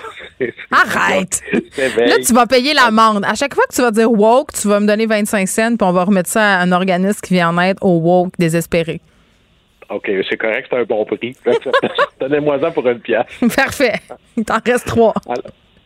Alors, euh, et, mais est-ce que c'est un pari risqué? Mm-hmm. Parce que est-ce qu'on est en train d'ouvrir la machine trop tôt? Évidemment qu'au départ, ça va être que des touristes américains. Mais quand on regarde ce qui se passe, comme ce sont des villes à projection internationale, New York, c'est plus qu'une ville américaine. Dans son économie, elle dépend des voyages internationaux. Mm. Regardez le trouble à Toronto. Regardez ce qui se passe, ne serait-ce qu'en Inde et au Brésil. Alors même si tous ces gens-là euh, à New York étaient vaccinés, si tous ces gens-là se mettent à débarquer et passer par New York, quel va être l'impact sur d'autres nations moins vaccinées, par exemple le Canada, qui est tout de suite à côté. Alors, New York pourra faire bien des choses, mais c'est là qu'on se rend compte qu'on est une bien petite planète, qu'on est tous, euh, c'est cute avec le jour de la Terre, mais le virus se fiche pas mal des barrières à l'entrée. Alors, est-ce qu'on va être obligé de rester fermé plus longtemps parce que New York veut ouvrir trop vite? Ça, c'est ce qu'on va vérifier dans les prochaines semaines. Ben oui, mais il y a toutes sortes d'affaires là-dedans, Guillaume. Là, il y a le fait, euh, le tourisme international va pas repartir euh, de sitôt. Ça, c'est la première chose. Euh, puis on peut pas comparer la situation vaccinale américaine à la nôtre. tu l'as bien dit là. pour les touristes américains, c'est pas risqué tant que ça de se déplacer en ce moment. Ça va tellement bien la, vaccination là-bas. on a vu qu'il y a des réunions qui ont commencé à avoir lieu, des événements sportifs et tout ça. Mais c'est vrai que par rapport à notre proximité avec le Canada, euh, c'est quand même inquiétant de savoir qu'il va peut-être avoir du va-et-vient entre New York, puis on sait que les Montréalais aussi sont très friands de cette ville-là et vice-versa, comme on dit par chez nous. Euh, donc, euh, tu sais, ça peut donner, en tout cas, je sais pas si ça peut donner un mélange très, très heureux à court terme. On va voir, mais c'est clair que ça va donner des indications sur de quoi va avoir l'air la reprise une fois qu'on réouvre? Oui, mais on a-tu le droit de louer des affaires? par exemple, moi, si je décide là, euh, que je fais fi de la non-recommandation de voyage, puis que je me dis, moi, cette année, j'ai reçu mon vaccin, mettons, au jazz, puis je, me, je vais aller à New York, euh, on peut se louer des, est-ce qu'on peut se louer des affaires? Est-ce qu'on va, les Airbnb, par exemple? Ben, que ce soit, je pense que ça va être la même politique que ce soit pour les Airbnb de ce monde ou les hôtels. Oui, mais... Euh, d'ailleurs, fait intéressant, c'est probablement les, les, hôtels qui vont le plus avoir besoin que ça reprenne parce que leurs coûts fixes sont tellement plus faibles que les plateformes que c'est c'est pas les plateformes qui se portent le plus mal du tout là dans ce qu'on voit. Mais ça va être intéressant de voir parce que bon, c'est pas clair que les États-Unis c'est grand et ça va pas si bien que ça partout. On va voir un peu là la Floride ouvre complètement. Mm-hmm. Si la Floride tient, ça veut dire que peut-être ils s'en seront sauvés. Mais là, on va voir là, si les, variants deviennent un enjeu. Mais ce genre de truc-là, si on ouvre trop tôt, on a vu hein, combien rapidement on est passé de la deuxième vague est passée, tout le monde respire et il est temps de réouvrir, à la, réaugmentation des cas. L'Ontario a l'air d'une zone complètement fermée pour travaux. Mhm. Alors, il faudra voir un peu comment tout ça va se mettre en place. Oui, puis il faut regagner la confiance des gens aussi. Là. Moi, je ne sais pas si demain matin, même si on promettait que c'est sécuritaire, je ne sais pas si je serais game euh, d'y aller. Euh, Biden et le sommet euh, sur l'environnement, c'est le jour de la Terre aujourd'hui par ailleurs. Je pense que j'ai oublié de le dire en début d'émission, comme quoi on a vraiment perdu le focus sur l'environnement. C'était le sujet de l'heure avant la pandémie. Oui, et ça va, ça va certainement, sinon le, redevenir, mais le rester. Hmm. L'enjeu, c'est est-ce que le jour de la Terre, c'est une journée, puis que les autres jours, on imagine qu'on est sur, sur, une autre planète? Hmm. Mais Biden et les démocrates se sont fait élire avec, euh, et il y avait là-dessus une différence majeure avec le discours ambiant chez les républicains, surtout par Trump, parce que euh, le mouvement euh, conservateur et le mouvement environnementaliste, historiquement, c'est très, très lié. Hein, le grand environnementaliste aux États-Unis, c'était Theodore Roosevelt. Le premier ministre canadien le plus vert, reconnu comme le plus vert de l'histoire du Canada, c'est Brian Mulroney et les conservateurs de l'époque. Alors, c'est assez nouveau que les conservateurs ont abandonné l'environnement, tout le moins dans le discours politique. Mais ce qu'on voit, c'est que Biden met vraiment la gomme, malgré la pandémie, le plan de relance, les 28 priorités du jour. Il pousse quand même la note très fort, à tout le moins dans le discours, pour qu'on parle d'environnement. Et là, il a fait un sommet. Un sommet virtuel. Bon, la blague, c'est est-ce que c'est virtuel parce qu'on fait juste en parler puis il se passe pas rien?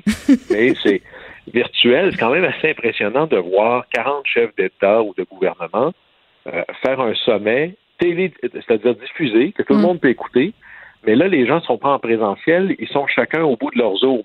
Il y a un côté très humanisant là-dedans. Est-ce qu'il y aura peut-être des petits accidents de Zoom, Guillaume? On ne sait pas. Oui, oui, il y en a eu. Ah oui, OK. Vas-y. Et là, le, le, le, leader australien parlait, puis là, tu entends des affaires qu'on entend, nous, dans nos réunions. Excusez, on vous entend pas. Excusez, votre micro est fermé. Euh, Biden a fait son discours, il y avait de l'écho. Puis on dit, ah tiens, bon, ben, ils sont comme nous, finalement. Hein? Oui. aussi, ils souffrent. Puis à un moment donné, il y a un chat qui passe, puis un enfant qui rentre euh, dans la pièce, mais la plupart doivent le faire dans leur bureau de fonction, j'imagine. On imagine, là. Ou sinon, le décorum est maintenu. Les gens sont portent des vêtements, puis tout ça. Oui. Mais il faut donner ça à Biden. Euh, bon, il réunit 40 chefs d'État et de gouvernement. Ils sont pas tous égaux entre eux. Là. Le Canada est là, c'est le fun, c'est cute. Mais puis le, le, premier, le premier ministre de la Bar euh, de Antigua, mm-hmm. c'est très gentil. Bhoutan, c'est merveilleux, là, mais c'est pas là que ça se passe. Je dirais que le grand gain, c'est que malgré leurs différends extraordinairement importants, euh, la Chine était là. La Russie était là. Et on peut parler du climat jusqu'à ce que, comme on dirait en anglais, que les vaches reviennent. Mais la vérité, c'est que si vous n'avez pas la Russie et la Chine dans la pièce, de quoi est-ce que vous parlez? Et malgré les tensions très, très élevées, euh, il y avait les joueurs les plus importants, l'Union européenne, les États-Unis, la Chine, la Russie. Euh, là, le fait qu'il y ait ce sommet-là, ça oblige tout le monde. Bon, il y a une certaine surenchère de combien je vais couper mes émissions, là. Euh, là-dessus, moi, j'aimerais avoir un suivi pas pluriannuel, mais c'est-à-dire à tous les mois. Est-ce qu'on est est-ce qu'on est sur le bord d'être sur nos objectifs? Ou un peu comme on avait su d'ailleurs des années plus tard hmm. que quand le Canada avait signé l'accord de Kyoto, le Canada savait pertinemment qu'il rencontrerait absolument jamais les cibles. Alors, où est-ce qu'on en est? Oui, puis le Canada, euh, on, a dit quoi? Parce qu'il me semble que j'ai vu passer une notification là, tantôt euh, sur mon téléphone sur l'engagement euh, de carboneutralité du Canada dans les prochaines années. Oui, on a augmenté la réduction 40 à 45% C'est certainement ambitieux. Puis là, il y a deux thèses. Soit on se, on se donne des cibles qu'on n'atteindra jamais, puis c'est futile, puis on devrait abandonner tout ça. Ou bien, et on en parlait cette semaine, c'est la thèse de ce que la course à la Lune. Quand Kennedy dit avant la fin de la décennie, nous allons envoyer un Américain sur la Lune et le ramener en sécurité sur la Terre, plusieurs pensent que c'est complètement, absolument abracadabrantesque. Mais si on ne se fixe pas des objectifs hyper ambitieux, comment est-ce qu'on peut même prétendre pouvoir y arriver là? Et c'est là aussi une autre chose qui va être intéressante, c'est l'espèce de projection financière de nos engagements environnementaux, parce que comme il n'y a qu'une seule planète, la centrale au charbon, qu'elle soit à Chicoutimi ou quelque part dans le fin fond de la mm. Chine, elle pollue égal. Alors, est-ce qu'on est prêt à investir de l'argent ailleurs pour qu'il n'y ait pas de développement? Les pays, souvent, qui ont un niveau de développement moins grand, vont dire, ben vous, là, vous vous êtes développé avec de l'énergie hyper polluante, puis là, comme c'est notre tour, vous nous dites, faites pas ça. Par exemple, est-ce qu'on est prêt à payer le Brésil pour ne pas qu'il coupe des arbres dans la forêt amazonienne? Ça, c'est des accords de projet pilote qui s'est vu avec euh, certains pays d'Amérique euh, centrale. Ça, ça pourrait peut-être être, euh, le cœur des programmes américains à l'étranger. Est-ce que ça deviendrait également le cœur des programmes d'investissement étrangers de l'Union européenne et de hmm. d'autres? Parce que s'il n'y a qu'une planète, le, la, la, tonne de carbone que j'économise, qu'elle soit ici ou ailleurs, ça a le même impact. Alors ça, ça va être un test important. Et c'est là où on voit que finalement, ce que j'investis ailleurs, comme le climat, c'est ailleurs comme chez nous, ben, mon investissement devra suivre également. on verra si ces engagements virtuels euh, se transforment en engagements euh, bien réels. Puis parlant du fait qu'on a une seule planète, tu me fais penser ce matin, je reconduisais mon fils à l'école, puis tu sais, évidemment, à l'école, on leur parle du jour de la Terre et c'est très bien. Et là, il y avait des grosses questions existentielles et des jugements. Euh, pour moi, Guillaume, il me dit, maman, tu sais, c'est le jour de la Terre aujourd'hui, c'est la fête de la planète, je vais lui faire un dessin. J'étais là, ben oui, Ernest, c'est le fun, c'est le fun. Et là, il me dit, mais est-ce que la planète peut exploser? je savais pas quoi lui, je savais pas quoi lui dire, donc je me suis fait rassurante puis j'ai dit ben non Ernest, la planète euh, peut pas euh, exploser, mais il me dit je pense que parce que tu as un VUS, ça se pourrait qu'elle explose la planète. Donc je me suis sentie très mal. Je voulais partager ah, ça. Ben, tu vois, il va falloir se cotiser pour euh, que toi, tu renonces à ton VUS. Alors, je ne savais pas, mais je suis un peu déçu de savoir que c'est tout de ta faute. C'est de ma faute, à moi seule, conductrice, conductrice de VUS. Mais tu sais que j'ai vraiment tout essayé pour m'acheter une voiture électrique, mais ils n'ont pas encore assez une, grande autonomie pour que je puisse aller au Saguenay avec mes trois enfants sans passer quatre heures dans une station de branchement dès que ça va se faire, là. Il n'y en a pas. C'est ça. exact. Je peux pas rouler avec une génératrice. Donc, dès, que ça, ça va être possible, je m'engage publiquement que j'aurai euh, bel et bien une voiture électrique parce que c'est vers là qu'on s'en va et c'est très bien. Merci, Guillaume. Au plaisir. Pour elle, une question sans réponse n'est pas une réponse. Geneviève Peterson. Cube Radio. Elsie Lefebvre est là. Salut, Elsie. Bonjour Geneviève. Ce qu'on peut lire dans le journal de Montréal et dans le journal de Québec? Tu voulais me parler de la solution euh, proposée par le ministre de l'Éducation Jean-François Roberge euh, pour pallier au manque criant de professeurs, un manque quand même euh, on crie depuis pas mal d'années là. Mais oui, tu sais, donc, euh, il y a plusieurs raisons à la pénurie euh, d'enseignants. On mhm. sait, euh, est-ce que d'avoir des conditions salariales, des conditions d'emploi, donc avoir des ressources suffisantes aux pédagogues, etc., de moins d'élèves par classe, est-ce que ça aiderait à garder les professeurs donc qui sont bel et bien formés dans les universités puis qui travaillent? Puis on le sait il y, en a beaucoup qui quittent à chaque année donc ça c'est un, un, un, enjeu réel qu'on doit régler d'ailleurs les professeurs ont fait de la grève la semaine passée tout ça mais euh, le gouvernement propose, puis c'est une mesure qui est euh, qui est, euh, disons, qui ne fait pas l'unanimité. Donc, il propose, dans le fond, c'est plutôt que de, prendre de, faire le baccalauréat quatre ans en enseignement puis obtenir son brevet d'enseignement, bien, on permet à des gens qui ont fait un baccalauréat dans une autre matière de pouvoir devenir professeur enseignant au préscolaire et, primaire en faisant un, un diplôme de maîtrise de deux ans euh, en euh, ben c'est ça. Donc pour obtenir les, mêmes équivalences qu'une formation d'un baccalauréat normal. Juste être sûr que, que je comprends. mettons que je fais un bac en histoire, je pourrais faire une maîtrise de deux ans pour devenir prof? Non, je comprends. Exactement. Ah oui, mais en même c'est quoi la Donc, donc c'est pour rendre la profession plus accessible. Tu sais, le, programme existe déjà pour le secondaire. Donc, ça fait déjà une dizaine d'années que euh, on a fait la même chose. Donc, on s'est rendu compte bon, qu'il y avait des gens, effectivement, là, un bac en histoire, un bac en sciences politiques, en mathématiques, peu importe. Puis là, bon, ben, tu vas faire une formation de deux ans, quand même, c'est pas rien, de maîtrise.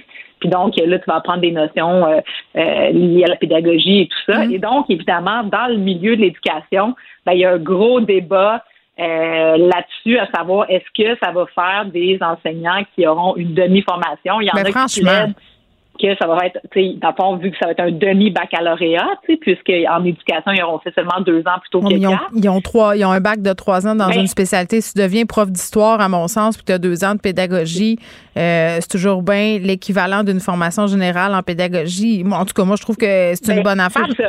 Puis, c'est quoi? exactement ça le débat.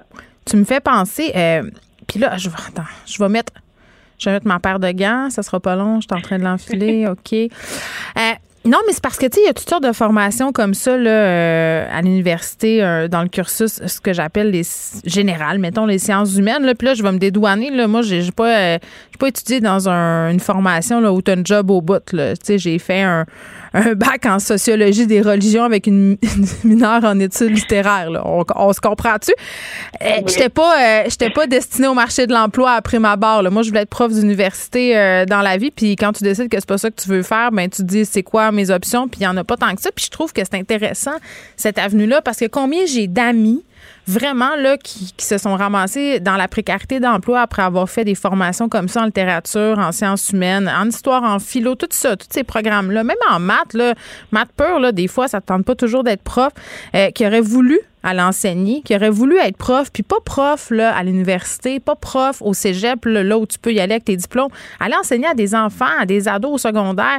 Puis c'était tellement compliqué. Il y avait tellement d'équivalence à aller chercher. Il fallait que tu refasses ton bac en enseignement. Donc, ces gens-là renonçaient parce qu'il fallait qu'ils travaillent puis qu'ils ramassent de l'argent. Puis souvent, il y avait des familles.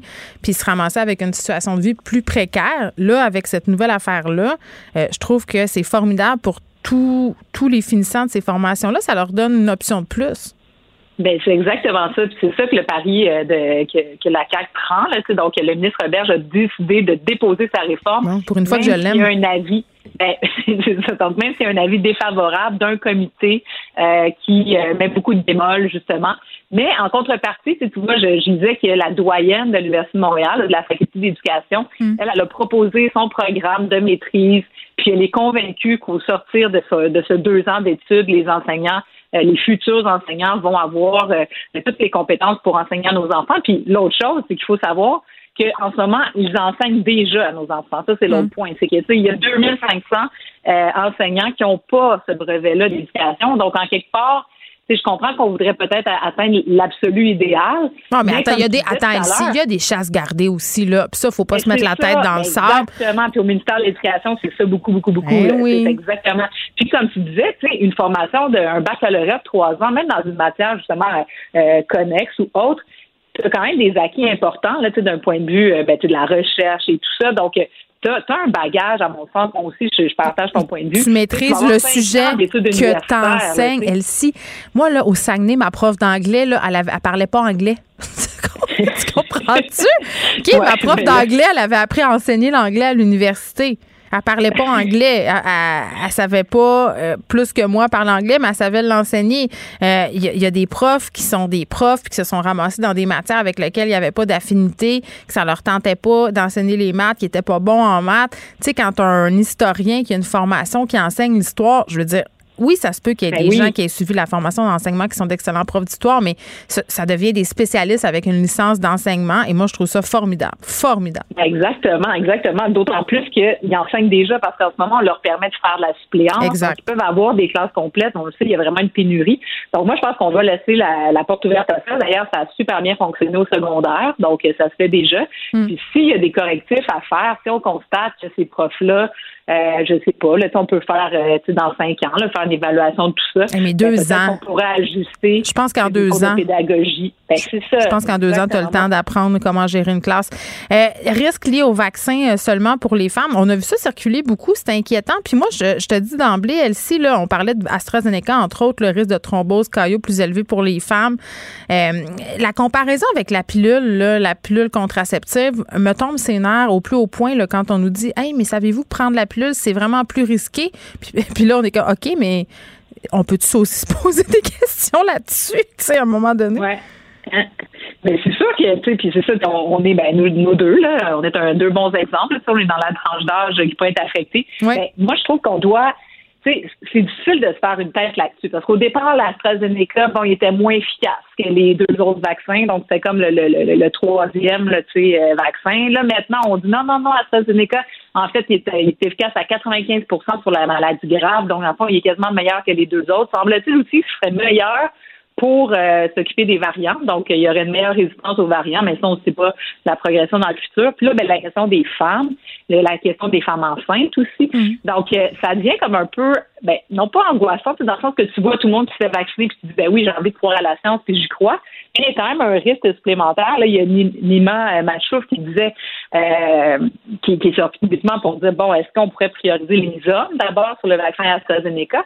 Mais outre ça, c'est difficile de se faire une tête. Est-ce que le gouvernement Bon, tu sais, on a, bon, aujourd'hui, on a eu une, séance d'information sur la vaccination, comment ça va se faire, si M. Dubé était là, etc.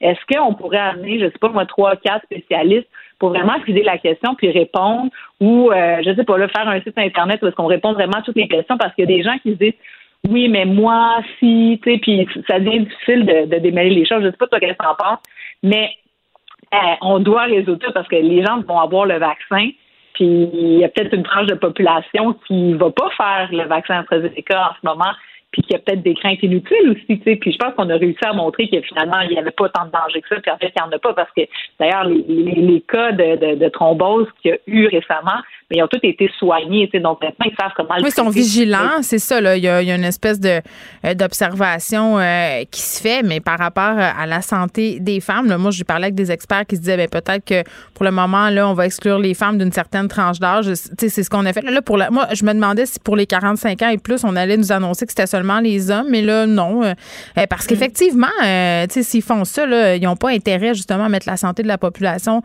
en jeu. Mais, mais c'est vrai qu'il y a des personnes qui peuvent rester craintives, mais quand on le voit, là, tout va bien, tout se passe bien. Euh, moi, j'en connais des, des, personnes de sexe féminin qui ont reçu le vaccin mhm. AstraZeneca. Ben oui. Tout s'est bien passé, à part quelques petits effets secondaires, parfois le courbature, mal de tête. Euh, ça va bien, puis c'est vrai qu'il y a une certaine vigile là, qui s'exerce. Donc, je pense pas qu'il faut avoir peur. Moi, j'ai bien peur euh, plus de la COVID là, que d'aller me faire vacciner ici, puis j'ai hâte que ce soit mon tour d'y aller. Merci beaucoup de nous avoir parlé. Salut. Vous écoutez Geneviève Peterson. Cube Radio. Cube Radio. Cube Radio. En direct à LCN. 14h30, c'est le moment d'aller retrouver notre collègue dans nos studios de Cube Radio. Salut Geneviève. Salut Julie. On va se parler euh, de Laurent Jalbert qui a écrit une lettre euh, percutante hein, sur sa page Facebook où elle décrit pendant euh, un certain nombre d'années qu'elle a vécu vraiment la violence psychologique avec son ancien conjoint. On ne sait pas c'est qui, on ne sait pas sa date de quand mais je pense que ça aura euh, certainement une incidence sur plusieurs femmes qui vivent la même chose qu'elle. Écoute, moi, hier, euh, je regardais mon téléphone, puis à un moment donné, euh, j'ai vu passer une publication bon, où on voyait Laurent Jalbert, puis là, ça circulait, ça circulait. ça s'appelait des cuillères dans le congélateur. Puis moi, je dois le dire, là, Julie, euh, sa lettre a été publiée là, dans la section Faites la différence du journal. Euh, j'ai cliqué, puis parce que Laurent Jalbert, je l'aime. Je l'aime d'amour, je l'aime depuis longtemps. Euh, elle fait partie là, des chanteuses que j'ai beaucoup écoutées quand j'étais plus jeune, tu sais, avec les Luce Dufaux, euh, Marie-Carmen, Thérèse Moncamp. on dirait que ce sont des femmes qui sont toujours restées chères à mon cœur, puis j'aime ça les entendre encore. Je trouve que c'était des chanteuses qui avaient des textes percutants, des femmes fortes, des femmes qui se tenaient debout, puis des femmes aussi qui étaient pas lisses tu qui n'avaient pas peur de parler de leur vulnérabilité. Donc, euh, tu sais, c'est sûr que j'étais intriguée par cette affaire-là, mais je, je, me doutais pas une seconde de ce que j'allais lire. Euh, son témoignage, tu le dis, là, elle raconte euh, la mm. violence qu'elle a vécue pendant dix ans, la violence psychologique. Et j'ai trouvé ça tellement important comme sortie parce que, c'est tu quoi, je me suis dit, tu sais, c'est l'exemple ici d'une femme qui a réussi, euh, d'une femme qui a du caractère, d'une femme qui n'a pas peur d'avancer. Et c'est la preuve que la violence conjugale, ça peut toucher à toutes les femmes, à tout le monde. Ah ben tout le monde. Et moi, ce que j'ai trouvé intéressant, c'est que c'est pas tout de, de, quitter le conjoint ou la conjointe qui hmm. nous fait subir cette violence psychologique. Parce que elle, ce qu'elle disait, c'est chaque fois qu'elle apprenait qu'une femme se faisait tuer, elle se disait, ça aurait pu être moi. Et elle s'est rendue compte pendant la pandémie qu'elle n'était pas guérie de ça. Et c'est pour ça qu'elle a appelé violence conjugale. Et moi, c'est ça qui m'a euh, vraiment fait réagir en me disant, il faut se guérir de ça. C'est pas tout de laisser un, conjoint problématique. Bien, c'est tellement vrai ce que tu dis parce que ce, euh, ce bout-là de lettre, toute la lettre au complet, ce texte-là est touchant, mais ce bout où elle se dit, tu sais, la COVID-19, ça nous a tous euh, obligés à s'arrêter. Puis elle, elle explique, Laurence Jalbert, qu'elle, pendant de nombreuses années, elle expliquait son anxiété, tous ses problèmes psychologiques, physiques. Elle, détaille un peu euh, ce par quoi elle est passée à ce niveau-là, à son trop de travail. Tu sais, elle disait, je suis fatiguée, je travaille trop. Puis à un moment donné, pendant la pandémie, elle a fait cette introspection-là, puis elle s'est dit, ben non, tu sais, j'ai encore des séquelles de cette violence-là. Puis c'est une pub, hein. Tu sais, on se demande souvent euh, à quoi ça sert les mm-hmm. pubs euh, concernant la violence conjugale ou les pubs concernant l'alcool au volant, des pubs de sensibilisation? Tu sais, on se pose la question, ça aide-tu vraiment des gens? Eh bien, elle, ça l'a aidé. Elle a vu ça, puis elle a dit, ça peut pas continuer. Elle voyait les féminicides aller au Québec. Puis elle a décidé de prendre la parole. Elle a appelé SOS violence conjugale. Puis elle a décidé de parler. Euh, puis tu sais, je pense que des témoignages comme ça, c'est important, c'est nécessaire. On en voit de plus en plus là, avec les féminicides, justement, des femmes qui prennent la parole pour dire euh, moi aussi, pour ne pas emprunter un autre mouvement là, où des femmes ont dit avoir été victimes euh, d'agressions sexuelles. Mais c'est important des sorties comme ça parce qu'on peut s'identifier, on peut mettre le doigt sur notre propre situation puis dire, hey, écoute, peut-être que c'est pas normal. Parce que la violence psychologique, là, on a souvent tendance à penser que c'est moins grave que la violence physique. Euh, les mhm. femmes ont moins tendance à porter plainte, à se plaindre de ça parce qu'elles se disent, ben ça va être difficile à prouver, mais c'est une violence au même terme qu'une violence physique, tu sais. Puis c'est un sujet dont on parle moins quand on parle de violence conjugale, la violence psychologique, mais ça fait partie du phénomène aussi, là. Ah, absolument. Et le titre parce que moi, quand ah j'ai lu le titre, des cuillères dans le congélateur, et c'est assez long sa lettre, je me disais, mais pourquoi elle a nommé son article des cuillères dans le congélateur? Et à la toute fin, Geneviève, je te laisse le dire. Bien, c'est parce qu'elle mettait des cuillères dans son congélateur parce qu'elle passait des nuits à pleurer. Puis elle voulait euh, pas que les gens s'en rendent compte, donc elle se mettait des cuillères sous les yeux euh, pour faire désenfler euh, et ses paupières et le, le dessous de son œil. Donc vraiment une lettre très très touchante. Je vous invite à aller la lire là, et à la partager aussi. Je pense que tout le monde devrait la lire, femme comme homme d'ailleurs. Et elle dit que depuis qu'elle a téléphoné SOS Violence conjugale, elle se porte mieux, elle est sur la voie de la guérison. Alors, c'est très courageux et c'est un message qui est vraiment empli d'espoir. Merci beaucoup, Geneviève. C'est une très bonne idée de, parler de ça aujourd'hui. Merci. Geneviève Peterson. Elle réécrit le scénario de l'actualité tous les jours. Vous écoutez Geneviève Peterson. Cube Radio. Christian Dubé a annoncé tantôt qu'on élargissait euh, la population qui pourrait prendre un rendez-vous pour se faire vacciner. Parmi les gens qui pourront euh, désormais prendre rendez-vous, on a euh, des personnes qui souffrent de maladies chroniques comme le diabète, mais on a aussi parlé d'obésité et je le sais que ma prochaine invitée n'aime pas quand on dit que l'obésité est une maladie. Edith Bernier est là, fondatrice et rédactrice en chef de grossophobie.ca, info et référence et autrice du livre Grosse. Et puis, Edith, salut.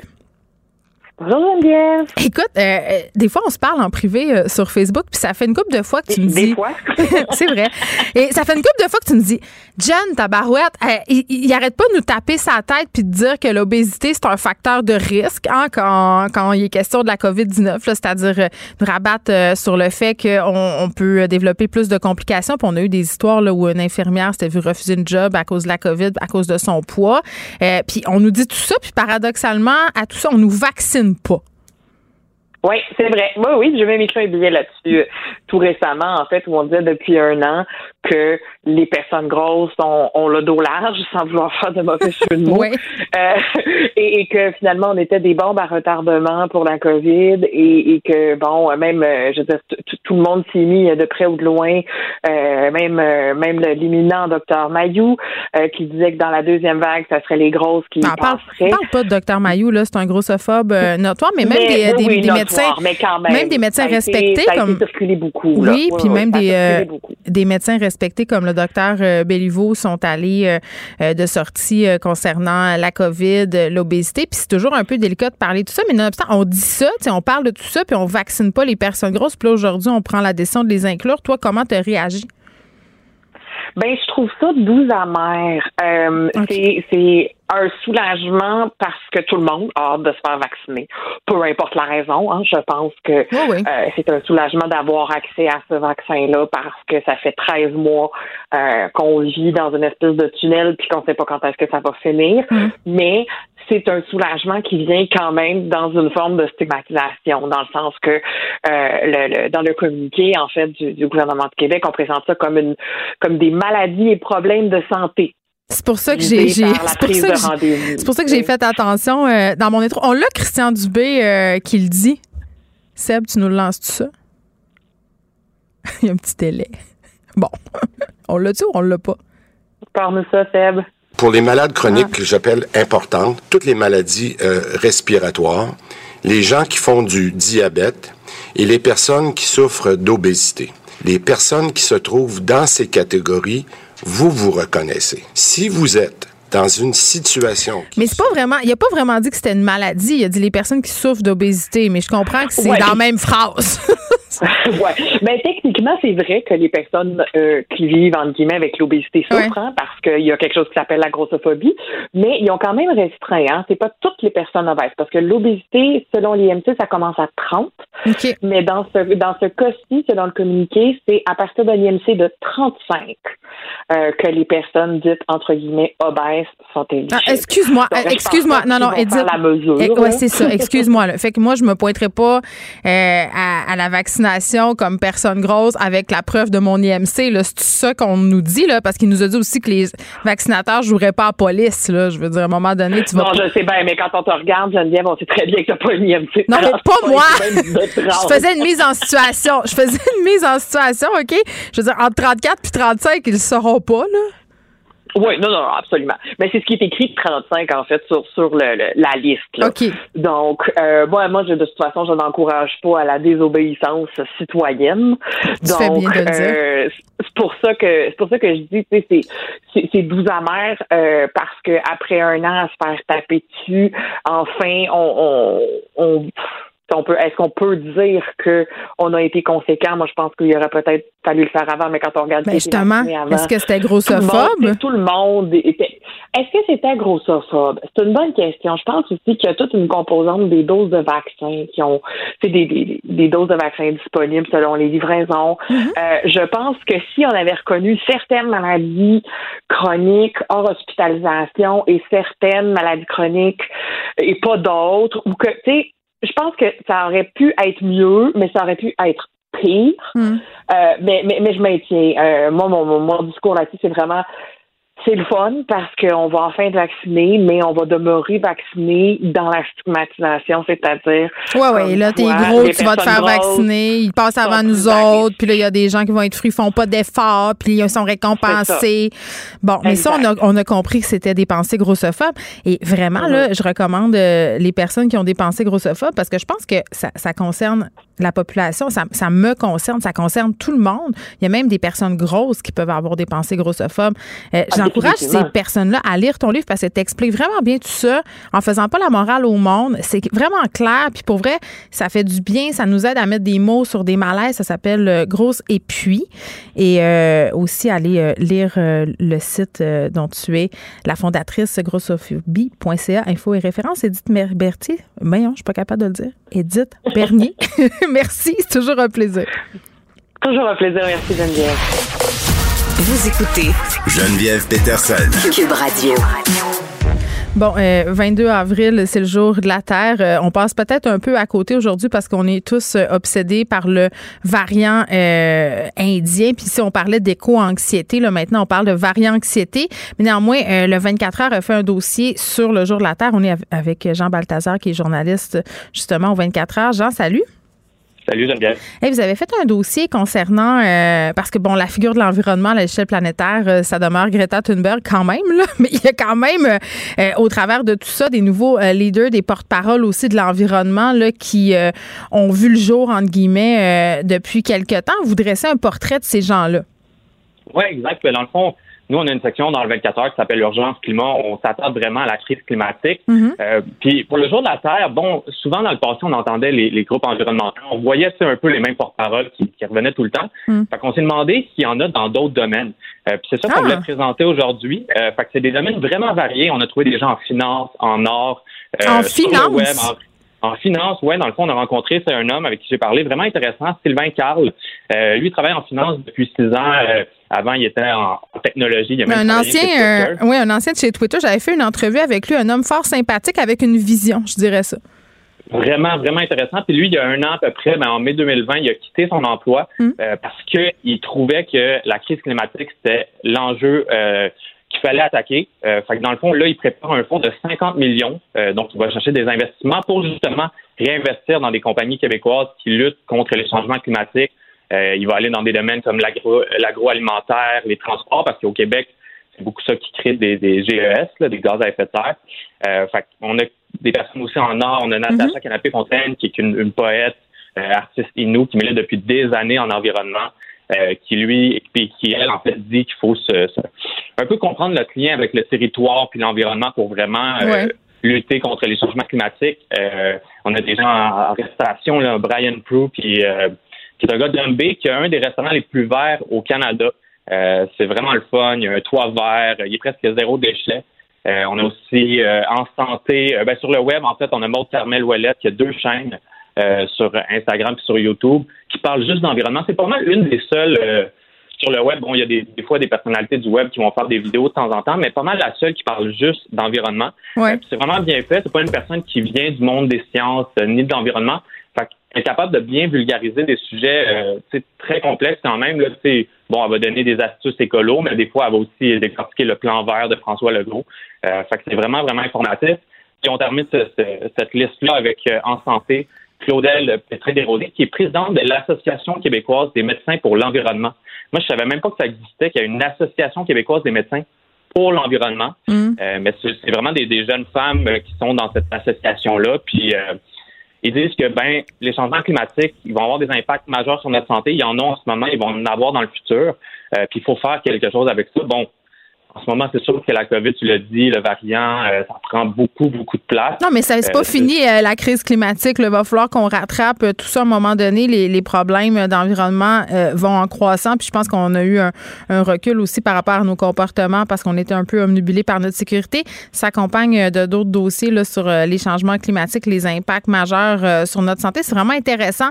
On peut lire tout ça dans le 24 heures sur Internet. Et votre, moi, je l'avais sur mon bureau, puis j'en parle. Là, je suis fatiguée mais la version papier du journal 24 heures, là, si vous n'avez pas mis encore la main là-dessus, euh, c'est vraiment super beau. Merci, Jean. Ben, merci, Geneviève. Le, le commentaire de Danny Saint-Pierre, un chef pas comme les autres sais, Dani, euh, le jeudi, c'est la journée de l'abandon chez nous le soir. Tu le ah savais-tu? Non, je savais pas Mais ça. oui, parce que c'est le, le, jour où j'écris euh, ma chronique pour le Journal de Montréal. Donc, j'ai l'habitude de commander. Et mon fils, ce matin, quand il m'a demandé euh, si la Terre allait exploser, parce qu'il entendait des trucs sur le jour de la Terre à la radio, oh, sur le variant indien. Lui, mon fils, il a fait un lien dans sa tête. il a dit le variant indien, maman, est-ce qu'on peut commander de l'indien à soir? Nice. là, je disais, OK, Ernest. Moi, je dis oui, faisons un grand moment et un grand mouvement de solidarité là, parce qu'on veut pas exacerber les tensions. On a vu qu'il y avait du racisme, euh, du racisme asiatique là, à cause de la COVID euh, au début de la pandémie. Oui. Faudrait pas qu'on vire euh, raciste envers les gens de l'Inde. Fait que je me dis, ça serait, toute, grand, une, serait toute une nouveauté ben, hein, avec notre gestion du kirpan puis du turban. Là. Grand vent de solidarité pour Mhm. les communautés indiennes. Mais là, je commanderai pas de l'Indien parce que tu m'as apporté de la pizza. Puis là, je l'ai ouverte parce que je voulais voir c'était quoi la sorte. Puis là, ça, ça a l'air. Ça, c'est une old school. Ah mon Dieu. Il y a de la tomate, bon. plusieurs types de fromage, une croûte qui croustille. Fait que je vais dire à Ernest qu'on a commandé euh, de l'italien de Ben Saint-Pierre. Il y en a juste une. Je pense que je vais t'envoyer un, un- un char. euh, Quoi? Ben non, j'ai trois enfants. Ils vont. Hey, c'est épais comme une tonne de briques, ça. Ça, tu nourris une famille avec ça, là? Ah, c'est sûr, ben Mes oui. trois enfants. Regarde, ben, moi, j'ai, moi, j'ai d'autres plans pour mon souper de ce soir, là. Je dois te Ah. l'avouer. Je vais prendre une bouchée, c'est sûr. D'accord. Mais la pizza avec une salade à côté, on, Ça- est, en, on est en business. En voiture, comme on dit. Elle a l'air très bonne, la gang, pour vrai. Merci. Ja- Jalousie. Jalousie dans les chaumières. Euh, on se parle des agriculteurs euh, Oui. qui sont euh, fort inquiets concernant plein. Les agriculteurs sont souvent inquiets avec Ben, raison. Ils ont raison, les pauvres. Ils font pousser des trucs. Hey, sais-tu quoi? Moi, j'ai essayé de faire mon agriculteur maison. Là. Ben oui, mais on a tous essayé puis on a, on a raté ça. Non, mais habituellement, j'ai une petite. J'ai une bonne touche. T'as le pouce euh, vert, toi? Ouais, j'ai vraiment le pouce vert. Moi, je suis quand même pas pire. Ah, t'es bien chanceux. Moi, je, je m'améliore. Je suis pas encore tout à fait là, mais j'ai des plantes sur ma table Oui. euh, dans ma cuisine. Mhm. Je te dirais euh, peut-être 7 ou 8 au bout. J'ai une longue table. J'ai comme. J'ai sacré des plantes là, c'est super beau. Et puis, ils sont pas mortes. Puis, ça fait deux ans. Fait que Bon. euh, ma mère est bien fière parce que j'ai déjà tué des cactus, des crassules et autres facilités. C'est facile à tuer un cactus si tu l'arroses trop, hein? Parce qu'il y a des les plantes, là, t'arroses moins ou t'arroses trop. On dirait que Ouais. tu fais jamais la bonne affaire. Des fois, moi, j'ai des plantes qui ont boudé pendant deux ans. Mais là, j'ai un, j'ai un orchidée. C'est-tu une ou un orchidée? Ça tient un sexe? Est-ce que c'est là, je genré? cherche. En tout cas, moi, j'ai une orchidée, elle s'identifie comme femme. Fait que je dis une. Elle est rose. Elle ben, oui, elle est rose, effectivement, mais le rose, ça peut aussi être une couleur pour les garçons d'année en passant. Ça va, le fuchsia? Euh, Ouais. On j'ai acheté. Bon, c'est une orchidée, c'est ce qu'il m'a dit. Shout out à George Michaels. Oui. J'ai de l'engrais maintenant pour elle. Je suis allée jusque-là. J'ai fait ma boomeuse l'autre fois. Oui, oui. J'ai fait une story. J'ai dit 9h22, je suis au Canadian Tire, je m'achète une, ma- une machine à pression. Ben oui. Puis de l'engrais orchidée. pour nettoyer tes Je mags. suis prête pour ma retraite. T'es prête, certain. Tu pourrais même te partir une petite run puis nettoyer les mags des autres Non, ta on va laisser faire. Ça, je donne ça à ma fille euh, pour son esprit entrepreneurial, pour se faire du cash. On a acheté des produits pour qu'elle puisse laver les voitures. Ah, c'est bon, ça. Donc, J'imagine que, que ton chum, il va y faire des reçus. Ah, mon chum? Il n'y a rien à voir là-dedans, mon chum. Chut, il n'est pas au courant de cette initiative-là. Agriculteur. C'est drôle, hein, parce que j'ai eu Marcel Groslot, euh, qui est le, président de l'UPA, Ouais. euh, en entrevue à l'édition parce qu'on l'a fait un petit peu d'avance, c'est-à-dire hier. Puis imagine-toi donc, euh, il y a toute qu'une saga avec les travailleurs étrangers qui ont de la difficulté à sortir de la quarantaine. Parce qu'ils arrivent, ils arrivent, ils sont testés. Après ça, une fois qu'ils sont testés, et qui sont négatifs, ils s'en vont en quarantaine. Au dixième jour de leurs 14 jours de quarantaine, ils se font tester une autre fois par une firme des Ontario, toi chose. Une firme de Toronto qui les teste. Des Anglais. Oui, des Anglais de l'Ontario. Mm. Puis après ça, ben, une fois qu'ils sont testés, tu es supposé de recevoir ton test après le 14e jour, puis là, après ça, ils peuvent travailler. Évidemment, les employés sont logés aux frais des entrepreneurs qui les font venir. Euh, ces gens-là doivent repasser année après année euh, le même processus de tri et de permis et de certification quand on pourrait juste leur faire un nexus parce que c'est tout le temps le même monde qui reviennent la plupart du temps. Puis après ça, ben, comble de malheur, la firme des Ontario, au lieu de prendre trois jours pour remettre le, le satané test, des fois, ça prend 10 à 12 Ça jours. prend son temps. Ben écoutez, il y a comme un It's lost in translation, comme on Perdu dit. dans le mal. Ouais, perdu dans le mal. Fait imagine-toi donc que les pauvres agriculteurs nous disent ben si ça vous tente d'avoir des légumes rendus à Saint-Jean-Baptiste, là, faudrait déclocher les amis, s'il vous plaît. C'est cela. Parce que là, euh, la chose qu'il faut expliquer aujourd'hui, là, parce que c'est pas tout le monde. Moi, je le savais pas euh, avant qu'on soit un peu dans une crise euh, au niveau de l'agriculture, la COVID, puis quand on a perdu beaucoup de lég- lég- on a perdu des légumes. On a Des légumes. On a perdu beaucoup de légumes l'année. Non, mais je ris, mais c'est vraiment Je pas sais. drôle. On a perdu des quantités euh, pharaoniques de récoltes qui sont qui, qui ont pourri dans les champs. Mhm. Euh, parce que les gens qui cueillent nos légumes, nos fruits, ce sont majoritairement des travailleurs étrangers. Et ça, euh, bien des gens ne le savaient pas avant. C'est vrai? Ben, moi, je pense que oui. Moi, je pense que, ben oui, moi, j'ai appris ça quand même quand on a commencé à les voir. Ça fait deux, trois ans, euh, parce qu'il y a eu des reportages sur le fait que, ben, un, il y avait des gens qui étaient très, pas très bien. Là. Ils montaient Oui. un camion le matin, puis c'était du cheap labor, puis avoy, avoy donc. Puis, tu sais, moi, je le savais même pas, dans le nord euh, du lac Saint-Jean, euh, qu'il y avait beaucoup de travailleurs qui venaient cueillir des bleuets, puis des travailleurs forestiers aussi. Mais c'est une réalité. Toi, tu as l'air de penser que c'est une évidence, mais non. Ben- Il y a bien des gens qui étaient pas au courant. François Legault, là, quand il a fait ses points de presse pour dire ça, là, pour dire allez travailler dans les champs, on n'a pas de monde, là, aidez-nous, là. Il y a bien du monde qui se sont dit, ben voyons, comment ça, pas de monde dans les champs? Ils savaient pas. Ben, le monde, on le choix. Puis, tu sais, là, on les arrose d'argent avec la PCU encore. Tu sais, tu Ah fais bon? comme. Non, mais Christy. OK, je te donne le choix. Est-ce que tu as channelé euh, ton Pierre-Yves McSwain, là? Non, je suis capable d'être ma propre personne là-dessus parce que je le vis sur une base régulière. Tu sais, c'est pas juste théorique, mon affaire. Moi, je le ressens. tu sais, c'est comme. euh, Boum, feel it. boum, boum, boum. Ça- tac, tac, tac, slap, slap, slap. Ceci dit, non, non, non, non, non. On joue ensemble demain par ailleurs. Je le sais, vous allez vous parler de moi, j'espère. toute Ben, la c'est journée. sûr. Toute la journée. Ça sera l'unique sujet. Mais tu vas dire que tu me préfères à lui. Ben, c'est sûr. Ben, il le sait déjà. Fait que ceci dit, euh, comble de présenterie, où est-ce qu'on était là, avec tout ça? Là? On se parlait des travailleurs euh, étrangers, du fait Oui. que. Qui veut faire ça dans le champ? Qui va, va arrêter, euh, va lâcher la PCU, là, puis aller dans le champ, avoir mal au dos, se faire cogner du soleil sur la tête? Il a dit le PM que c'était le fun comme travail. Ben il a oui, dit que c'était enrichissant. Qu'est-ce qu'il a dit? Que c'était une belle expérience? Moi, j'ai tellement ri quand il a dit ça. J'étais là, ben oui, monsieur Legault, vous êtes allé combien d'heures cueillir des fraises? Parce que moi, j'étais allée une fois à l'île d'Orléans. Oui. Je suis restée une heure, puis après ça, j'ai dit combien ça coûte le panier? OK, c'est beau, bye bye. Oui, ben tu sais, l'autocueillette, ça a été une, une piste de solution pour certaines récoltes, tu sais, comme les Ouais. asperges, parce que les asperges, ça pousse vite, les fraises. Mais quand tu mets des gens dans les champs, ben, veux, veux pas, ils prennent juste les belles affaires. Parce que quand tu cueilles. vrai. Ben oui, quand tu cueilles des fraises, il y a des catégories.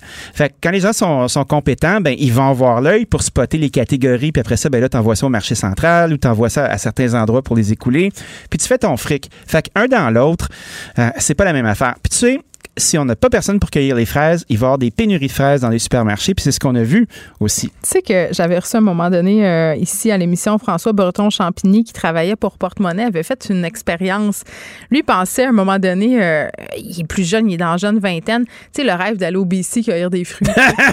oui, oui, oui. Il me racontait C'est ça. tough. Il dit, Jen, il dit, moi, je pensais là, que j'allais m'en aller là avec ma blonde, qu'on allait faire la palette, la passe. Non. Il dit, hey, j'arrive là-bas, toi, chose. Eh, c'est parce qu'il y a des gens qui sont des cueilleurs professionnels. là. Il dit, pendant que moi, je cueille un panier de cerises ou un panier de prunes, lui ou elle, il en accueille sept. Fait qu'ils n'ont pas fait une scène. Ils sont Ben non. revenus, là, vraiment, toutes des confiturés de tout ça. Mais tu sais, si t'as pas de bonne petite motricité, là, puis d'enlever une cerise, ça te prend 30 secondes. des là. trucs, là. Fais le Wow, calcul, mais ça s'apprend, ces trucs-là. Quand j'étais à Kelowna, moi, j'ai fait une coupe de tournage là-bas, là, puis euh, justement, on jouait au cueilleur, là. C'est tough, c'est un tournement, c'est des techniques, puis il faut pas que tu te fasses mal, puis une fois que tu le sais, par exemple, tu y vas, mais si t'es pas physique pour deux minutes, là, Non, ça tu penses que ça va être facile, là, arrête de penser à ça tout de suite. Je me demande comment ça va, ça va évoluer, moi, euh, le travail dans les champs. Qu'est-ce que tu veux dire? Ben, on parle d'autonomie alimentaire, on parle de souveraineté alimentaire, mhm. on donne des subventions. C'est des beaux mots, hein? C'est des beaux mots, mais après ça, si personne ne veut cueillir, la seule façon qu'on va être capable d'avoir euh, justement ces beaux mots-là, ben, c'est en investissant dans les technologies. Fait que, le gouvernement a fait sa part, le MAPAC, euh, puis Hydro-Québec ont, réussi à donner des frais préférentiels pour que justement l'innovation puisse avoir un meilleur taux. Mm. de mettre des machines dans les champs, moi, je pense que c'est juste logique parce que les gens veulent pas la faire, la job. Puis, moi, j'ai rien contre le fait qu'il y ait des travailleurs étrangers, au contraire, mais ben, qu'on leur donne des conditions qui ont de l'allure. Est-ce qu'on peut parler de ça un bref instant? Parce que quand même, euh, c'est une solution là, à une pénurie de main-d'œuvre. Ils sont là, ils veulent travailler. Oui. Mais ils veulent travailler parce que, bon, euh, dans leur pays, il n'y a pas de conditions de travail ou il n'y a pas de travail qui sont acceptables, mais c'est pas une raison rendue ici pour euh, parce que, bon, moi, j'ai vu des situations là, où euh, c'était des dortoirs un peu dégueux, euh, où la, rémunération était pas super intéressante. Mais moi, j'ai vu ça, mais j'ai vu aussi des agriculteurs qui, qui sont sortis pour dire qu'il y a des bons cueilleurs, tu veux qu'ils reviennent l'année prochaine. Tout à fait, ben oui. il y a ça aussi, là sais, ils se font pogner une fois dans une mauvaise place. C'est ça. quand t'as une bonne gang, c'est surtout des Guatémaltèques, des Mexicains, ils reviennent, ils reviennent, ils reviennent, ils ramènent leur gang, leurs amis, leur famille. Tu sais, quand il y a assez de travail pour qu'ils puissent être là l'année, il y a des démarches d'immigration qui se font. Il ah. faut savoir qu'au Québec, c'est de plus en plus difficile d'émigrer aussi parce qu'il y a des, euh, des secteurs d'activité. Si t'es pas dans la tech, là, c'est dur, dur, dur, dur, dur de rentrer. Ah. Euh, on n'a pas le même régime qu'ailleurs au Canada non plus. Fait que tu sais, t'as comme une liste euh, à l'ensemble du Canada c'est super facile de, de travailler pour ta résidence permanente. Puis après ça, au Québec, ben là, oh, ben là, il faut que tu parles en français, il faut que tu fasses ci, il faut que tu fasses ça. c'est drôle parce qu'on a discuté hier avec M. Groslot. Puis tu déménages en région, là tu t'en vas à B, là, ou tu t'en vas à Robertval, là. Tu sais, euh, je pense pas que ça va être super simple de commencer à parler en anglais ou en espagnol. Non, mais tu, vas pogner bien vite ton français, ça, je peux, t'as pas le ben choix. Oui. t'as pas le choix. tu fais comme, bon, OK, ah, je la comprends, là, je la pogne la canisse, là, mais est-ce qu'on peut essayer de trouver ces profils-là dont on a besoin? Puis quand on a des bons ouvriers qui sont dans les champs, ben, les personnes qui vont se greffer là-dessus vont au moins avoir des modèles de compétences. Parce que, tu sais, si tout le monde est focal dans le champ, ben, si tu lâches une gang d'adolescents québécois un peu lâches, là, que ça leur tente pas de travailler. Un peu sur le pot, là, comme, on a tout été, là, tu sais. Ben, où est-ce que tu la trouves, ta, ton, ton modèle de compétences? Où est-ce que tu trouves cette personne-là que tu regardes, tu dis, lui, est bon en tabarnak? Une j'ai cueilli du moche, mais ça, c'est pas. T'as du moche? tu l'as cueilli où, sur une roche magique? Non, euh, dans la, ben, ça pousse dans la bouse de vache. C'est vrai? Cette affaire-là. Oui, oui. Puis il y avait quelqu'un. C'est erreur? non, ben, il y avait quelqu'un au Saguenay euh, qui s'est lancé là-dedans, puis à un moment donné, il y avait de la cueillette, puis il cherchait du monde pour aller cueillir, puis j'étais allée parce que ça m'intriguait. Ouais. Et euh, je n'ai plus refait après. Ah ouais, comme tu as peut-être passé ta dose? Ouais, c'est parce non, non, c'est parce que de voir ça, ça, je sais pas, ça me refroidit. Ah, mais c'est sûr qu'on n'est pas comme les lapins qui mangent leur caca, tu sais. Euh, c'est un peu dégueu. On prenait, on prenait le moche euh, avec des bonbons cerises et encore à ce jour, ah. pour masquer le goût, là. Ah parce que c'est vraiment dégueulasse, ça goûte la pourriture parce que ça en est. Ah, les psylos, c'est rough, là. C'est dégueu. Puis mm-hmm. encore à ce jour, quand je, mange ces bonbons-là avec mes enfants, ça, goûte le moche dans ma tête. Fait que je les évite. Pourquoi je dis ça? C'est juste pour mettre un peu de spicy. Euh, au segment. comme, si on en manquait. Mais non, mais aujourd'hui, on a parlé des agriculteurs, puis de la récolte. Puis ah, c'est difficile, hein? J'avais besoin d'un parfum de scandale. Polarisation. Stay tuned. OK. Fait que, Dani, bye. Je vais manger ta pizza ce soir. Ça va être délice. Je vais peut-être même l'Instagrammer. Elle va-tu être encore Instagrammable rendu là? Ben, tu t'as réchauffes, oui. Tu réchauffes, tu mets un petit peu de l'huile dessus. l'Instagrammer tout de suite. Ouais, fais ça, comme ça. C'est drôle, hein, parce que je t'ai quand même fait, sans faire exprès, pousser comme la petite boule qu'on met au milieu. C'est vrai, mais moi, je la mange, cette petite boule-là. Ben oui, c'est ça. Fait que, euh, je parle même pas dans mon micro. Mange ta boulette, puis moi, je, vais te laisser continuer à faire de la radio. Salut tout le monde! Bye bye! Pour une écoute en tout temps, ce commentaire de Danny Saint-Pierre est maintenant disponible dans la section balado de l'application et du site cube.radio, tout comme sa série balado L'Addition, un magazine sur la consommation et l'entrepreneuriat. Cube Radio.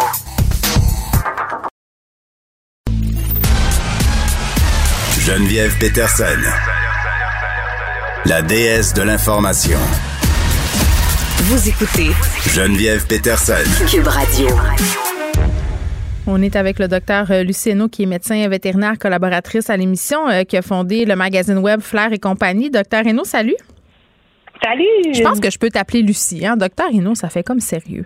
Docteur Lucie. Ça me fait plaisir que tu m'appelles Lucie Geneviève. Bon, écoute, eh, des fois, tu sais, moi, je, je, consomme beaucoup de contenu euh, entré avec les chiffres sur Internet. Donc, mes algorithmes le savent très bien, m'envoient toutes sortes de nouvelles de médias qui concernent les animaux. Puis cette semaine, j'en ai vu une passer euh, dans le Globe and Mails euh, sur la toute chenille. La toute chenille, qui est une maladie qui affecte évidemment les chiens.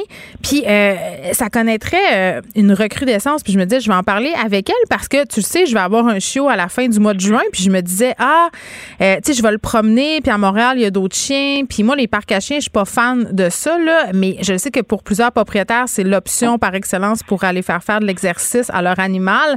Donc, je voulais qu'on se démêle un peu euh, dans tout ça. Mais c'est super. Donc, on se démêle. La toute chenille, c'est une maladie des voies respiratoires du chien. Mhm. Et euh, on en a beaucoup entendu parler des virus cette année. Hein, c'est un virus qui est aussi transmis par les gouttelettes, donc par bon. Ben oui, si ça donne bien. C'est quelque chose qu'on comprend bien maintenant collectivement. Donc, les gouttelettes, là, des sécrétions nasales, les gouttelettes de salive. Donc, ça prend un contact avec un animal infecté, un chien, pour l'attraper. Cependant, ça n'a pas besoin d'être un contact direct. On peut avoir des gouttelettes ou en suspension, puis un autre chien les attrape. Hmm? Et ça fait une toux grasse, c'est comme une toux de vieux fumeur. Et les gens pensent qu'il y a quelque chose de pris dans la, dans, la gorge. Ben oui, les gens nous appellent et disent Mon chien a mangé quelque chose, puis c'est pris dans sa gorge. Mais non, c'est pas pris dans sa gorge, c'est vraiment la toute chenille qui affecte la tracée, les voies respiratoires mhm. supérieures, et ça fait une grosse toux. Bon. Euh, petit erratum, Lucie, c'est pas dans le Globe and Mail, c'est dans la Gazette. Donc, euh, hein, dans, dans de Gazette, donc rendre à César ce qui est à César, c'est eux qui ont, qui ont parlé de ce, ce, haut, ce haut dossier de, de toute chenille. Non, mais on rit, mais ça, ça vise quand même plusieurs propriétaires de chiens. Puis moi, je le sais que quand j'avais un chien avant, je me demandais toujours, est-ce qu'il faut que je le fasse vacciner contre la toute chenille? Ça s'attrape comment? Y a-t-il des moyens pour moi d'éviter ça? Oui, ça s'attrape, dans le fond, comme je vous disais, par les gouttelettes en suspension. Ça prend contact avec d'autres chiens. Donc, tous les chiens qui vont dans les salons de toilettage, tous les chiens qui vont dans les parcs à chiens, tous les chiens qu'on promène et qu'on laisse approcher les autres chiens. Hein? Tous les chiens, bien sûr, qui vont dans les expositions canines, là, ça, c'est certain, certain. Un chien qui va consulter régulièrement le vétérinaire, par exemple, parce qu'il a besoin d'injections à tous les mois. Hein, il va avoir un contact direct avec d'autres animaux. Donc, aussitôt que votre chien ne vit pas isolé, il a besoin d'être vacciné pour la toute chenille. OK. Puis, euh, puis mettons qu'on le vaccine. Parce que c'est un vaccin quand même qui est controversé. Pourquoi? Euh, ben, c'est parce que il y a plusieurs agents infectieux qui peuvent donner la toute chenille. Je, ne vous les nommerai pas, c'est tous des noms savants, mais influenza canin, parainfluenza, adénovirus. En tout cas, il y en a plusieurs. Et il y a pas, le vaccin n'est pas efficace à 100% Ah, c'est comme la grippe. C'est la ben, même chose? Tout, oui, il n'y a aucun vaccin qui est toujours efficace à 100% Mais souvent, ce qu'on va remarquer, c'est que si un animal là, qui a été mhm. vacciné, il va l'avoir en général beaucoup moins fort qu'un animal qui n'aurait pas été vacciné. Et puis, plus notre animal a un système immunitaire faible, donc mhm. les chiots, les plus vieux, euh, les animaux qui ont d'autres maladies, ben, plus il risque d'avoir la maladie très forte. Parce qu'un chien qui est en santé, en général, la toute chenille, il va être capable de la combattre lui-même. C'est-à-dire qu'en général, ça se compliquera pas par une pneumonie. OK. Mais il va quand même être pas bien, tousser beaucoup, peut être super contagieux pour les amis chiens, là. Faut y penser à ça. Et l'autre problème qu'on a avec la toute chenille, c'est qu'on peut avoir des chiens qui sont pratiquement asymptomatiques ou avec des symptômes très, très légers. Et donc, les propriétaires ne le savent pas et il est contagieux pour les autres chiens. OK, fait que c'est vraiment. Oui, ben c'est ça, c'est, ça me fait vraiment penser à la COVID-19. C'est drôle quand même, les, parallèles qu'on peut faire euh, avec ce qu'on vit, avec tout ça. Euh, mais là, euh, moi, ce que je comprends, là, c'est que c'est quand même, ça, dans la majorité des cas, ça se passe bien, c'est facilement contrôlable. Mais pourquoi il y en a plus en ce moment? Qu'est-ce qui explique ça? Parce qu'il y a beaucoup plus de chiens. Parce qu'on est une gang à avoir moins de choses à faire, fait que c'est rendu une activité sociale d'aller avec son chien Hein, les parcs à chiens, il y a plein, plein de gens maintenant. On voit des gens qui marchent sur la rue ensemble, des amis mm. des chiens qui promènent leurs chiens ensemble. Et puis, parce que justement, la population canine a beaucoup augmenté. Il y a aussi que pendant plusieurs mois, on a reçu en clinique vétérinaire exclusivement les urgences. Même encore, on voit moins de patients parce qu'on doit garder beaucoup de temps entre les patients pour éviter les contacts, pour respecter mm-hmm. la distanciation. Fait qu'il y a mm-hmm. beaucoup d'animaux qui sont en retard dans leur vaccin. Puis les vaccins, ben ça fonctionne. On le voit, ça fonctionne. Là, on a plus de chiens non vaccinés et il y a une recrudescence. On voit plus de touches chenilles. Puis euh, comment on traite ça, la touche chenille? Mettons euh, que moi, je me rends compte que mon chien là, puis que j'ai pas mon rendez-vous chez le vétérinaire tout de suite, là. Oui. Ben, repos. OK? En premier, on laisse le chien se reposer. On enlève le collier quand quelqu'un a mal à la gorge, hein, c'est la trachée, c'est pas le temps d'aller tirer sur sa gorge avec le collier. Fait qu'on fait plus porter un harnais, on laisse le chien isolé. On est réellement respectueux des autres chiens. Donc, on garde notre chien isolé. Et moi, j'ai tendance aussi à recommander de nourrir avec de la conserve. Parce que si nous, on a mal à la gorge, on a plus envie de boire de la soupe que de manger un gros steak. Fait que je pense que les croquettes sont plus irritantes que la conserve. Cependant, si notre animal fait de la fièvre, a l'air à pas filer, ben là, il faut aller chez le vétérinaire. Dans certains cas, c'est pas du tout la toute chenille, hein, c'est pas ça. C'est une, mm. autre maladie respiratoire, pneumonie, autre chose. On va le voir avec des radiographies. Dans d'autres cas, ils toussent tellement qu'ils se blessent au niveau de la gorge. À ce moment-là, on a besoin de leur prescrire des antitoussifs. Et puis, des fois, plus souvent qu'on pense, on est malchanceux et puis par-dessus le virus, que lui, le corps doit combattre tout seul, mm. on va avoir ce qu'on appelle une surinfection bactérienne. Donc, une bactérie qui rentre là-dedans. Et là, ça devient un virus qui est compliqué par la bactérie. Donc, on traite avec des antibiotiques. Et là, le corps est capable de prendre le dessus pour lui-même combattre le virus. moi, j'ai une question. Quand nos animaux de compagnie sont congestionnés, que ce soit un chat ou un chien, ça arrive à l'occasion. Euh, moi, je leur fais du salinex comme la, solution euh, finalement au sel pour les décongestionner. Ça, c'est-tu correct? On peut-tu faire ça?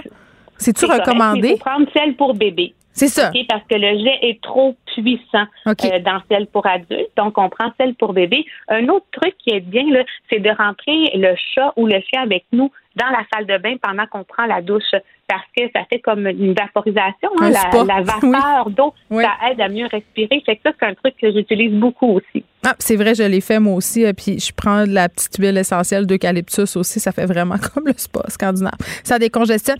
Et euh, en terminant aussi, je voulais qu'on se parle un peu de vaccination. Un peu de gens savent que les vétérinaires ont l'autorisation de vacciner la population contre la COVID-19 depuis quand même longtemps. Moi, je ne savais pas, depuis décembre 2020. Euh, oui. Est-ce que, ben, est-ce que vous en faites la vaccination? Est-ce que vous contribuez à l'effort vaccinal?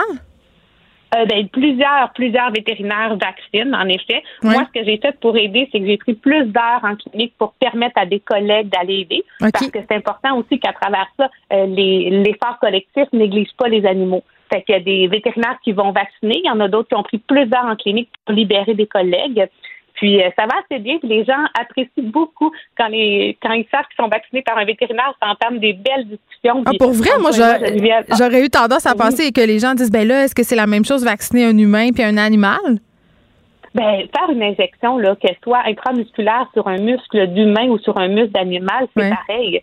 Hein, c'est pas plus difficile. La technique euh, d'injection, les vétérinaires la maîtrisent depuis longtemps. Ça, c'est pas une difficulté. C'est sûr que chez le chien, les vaccins sont surtout subcutanés, puis chez l'humain, c'est mhm. intramusculaire.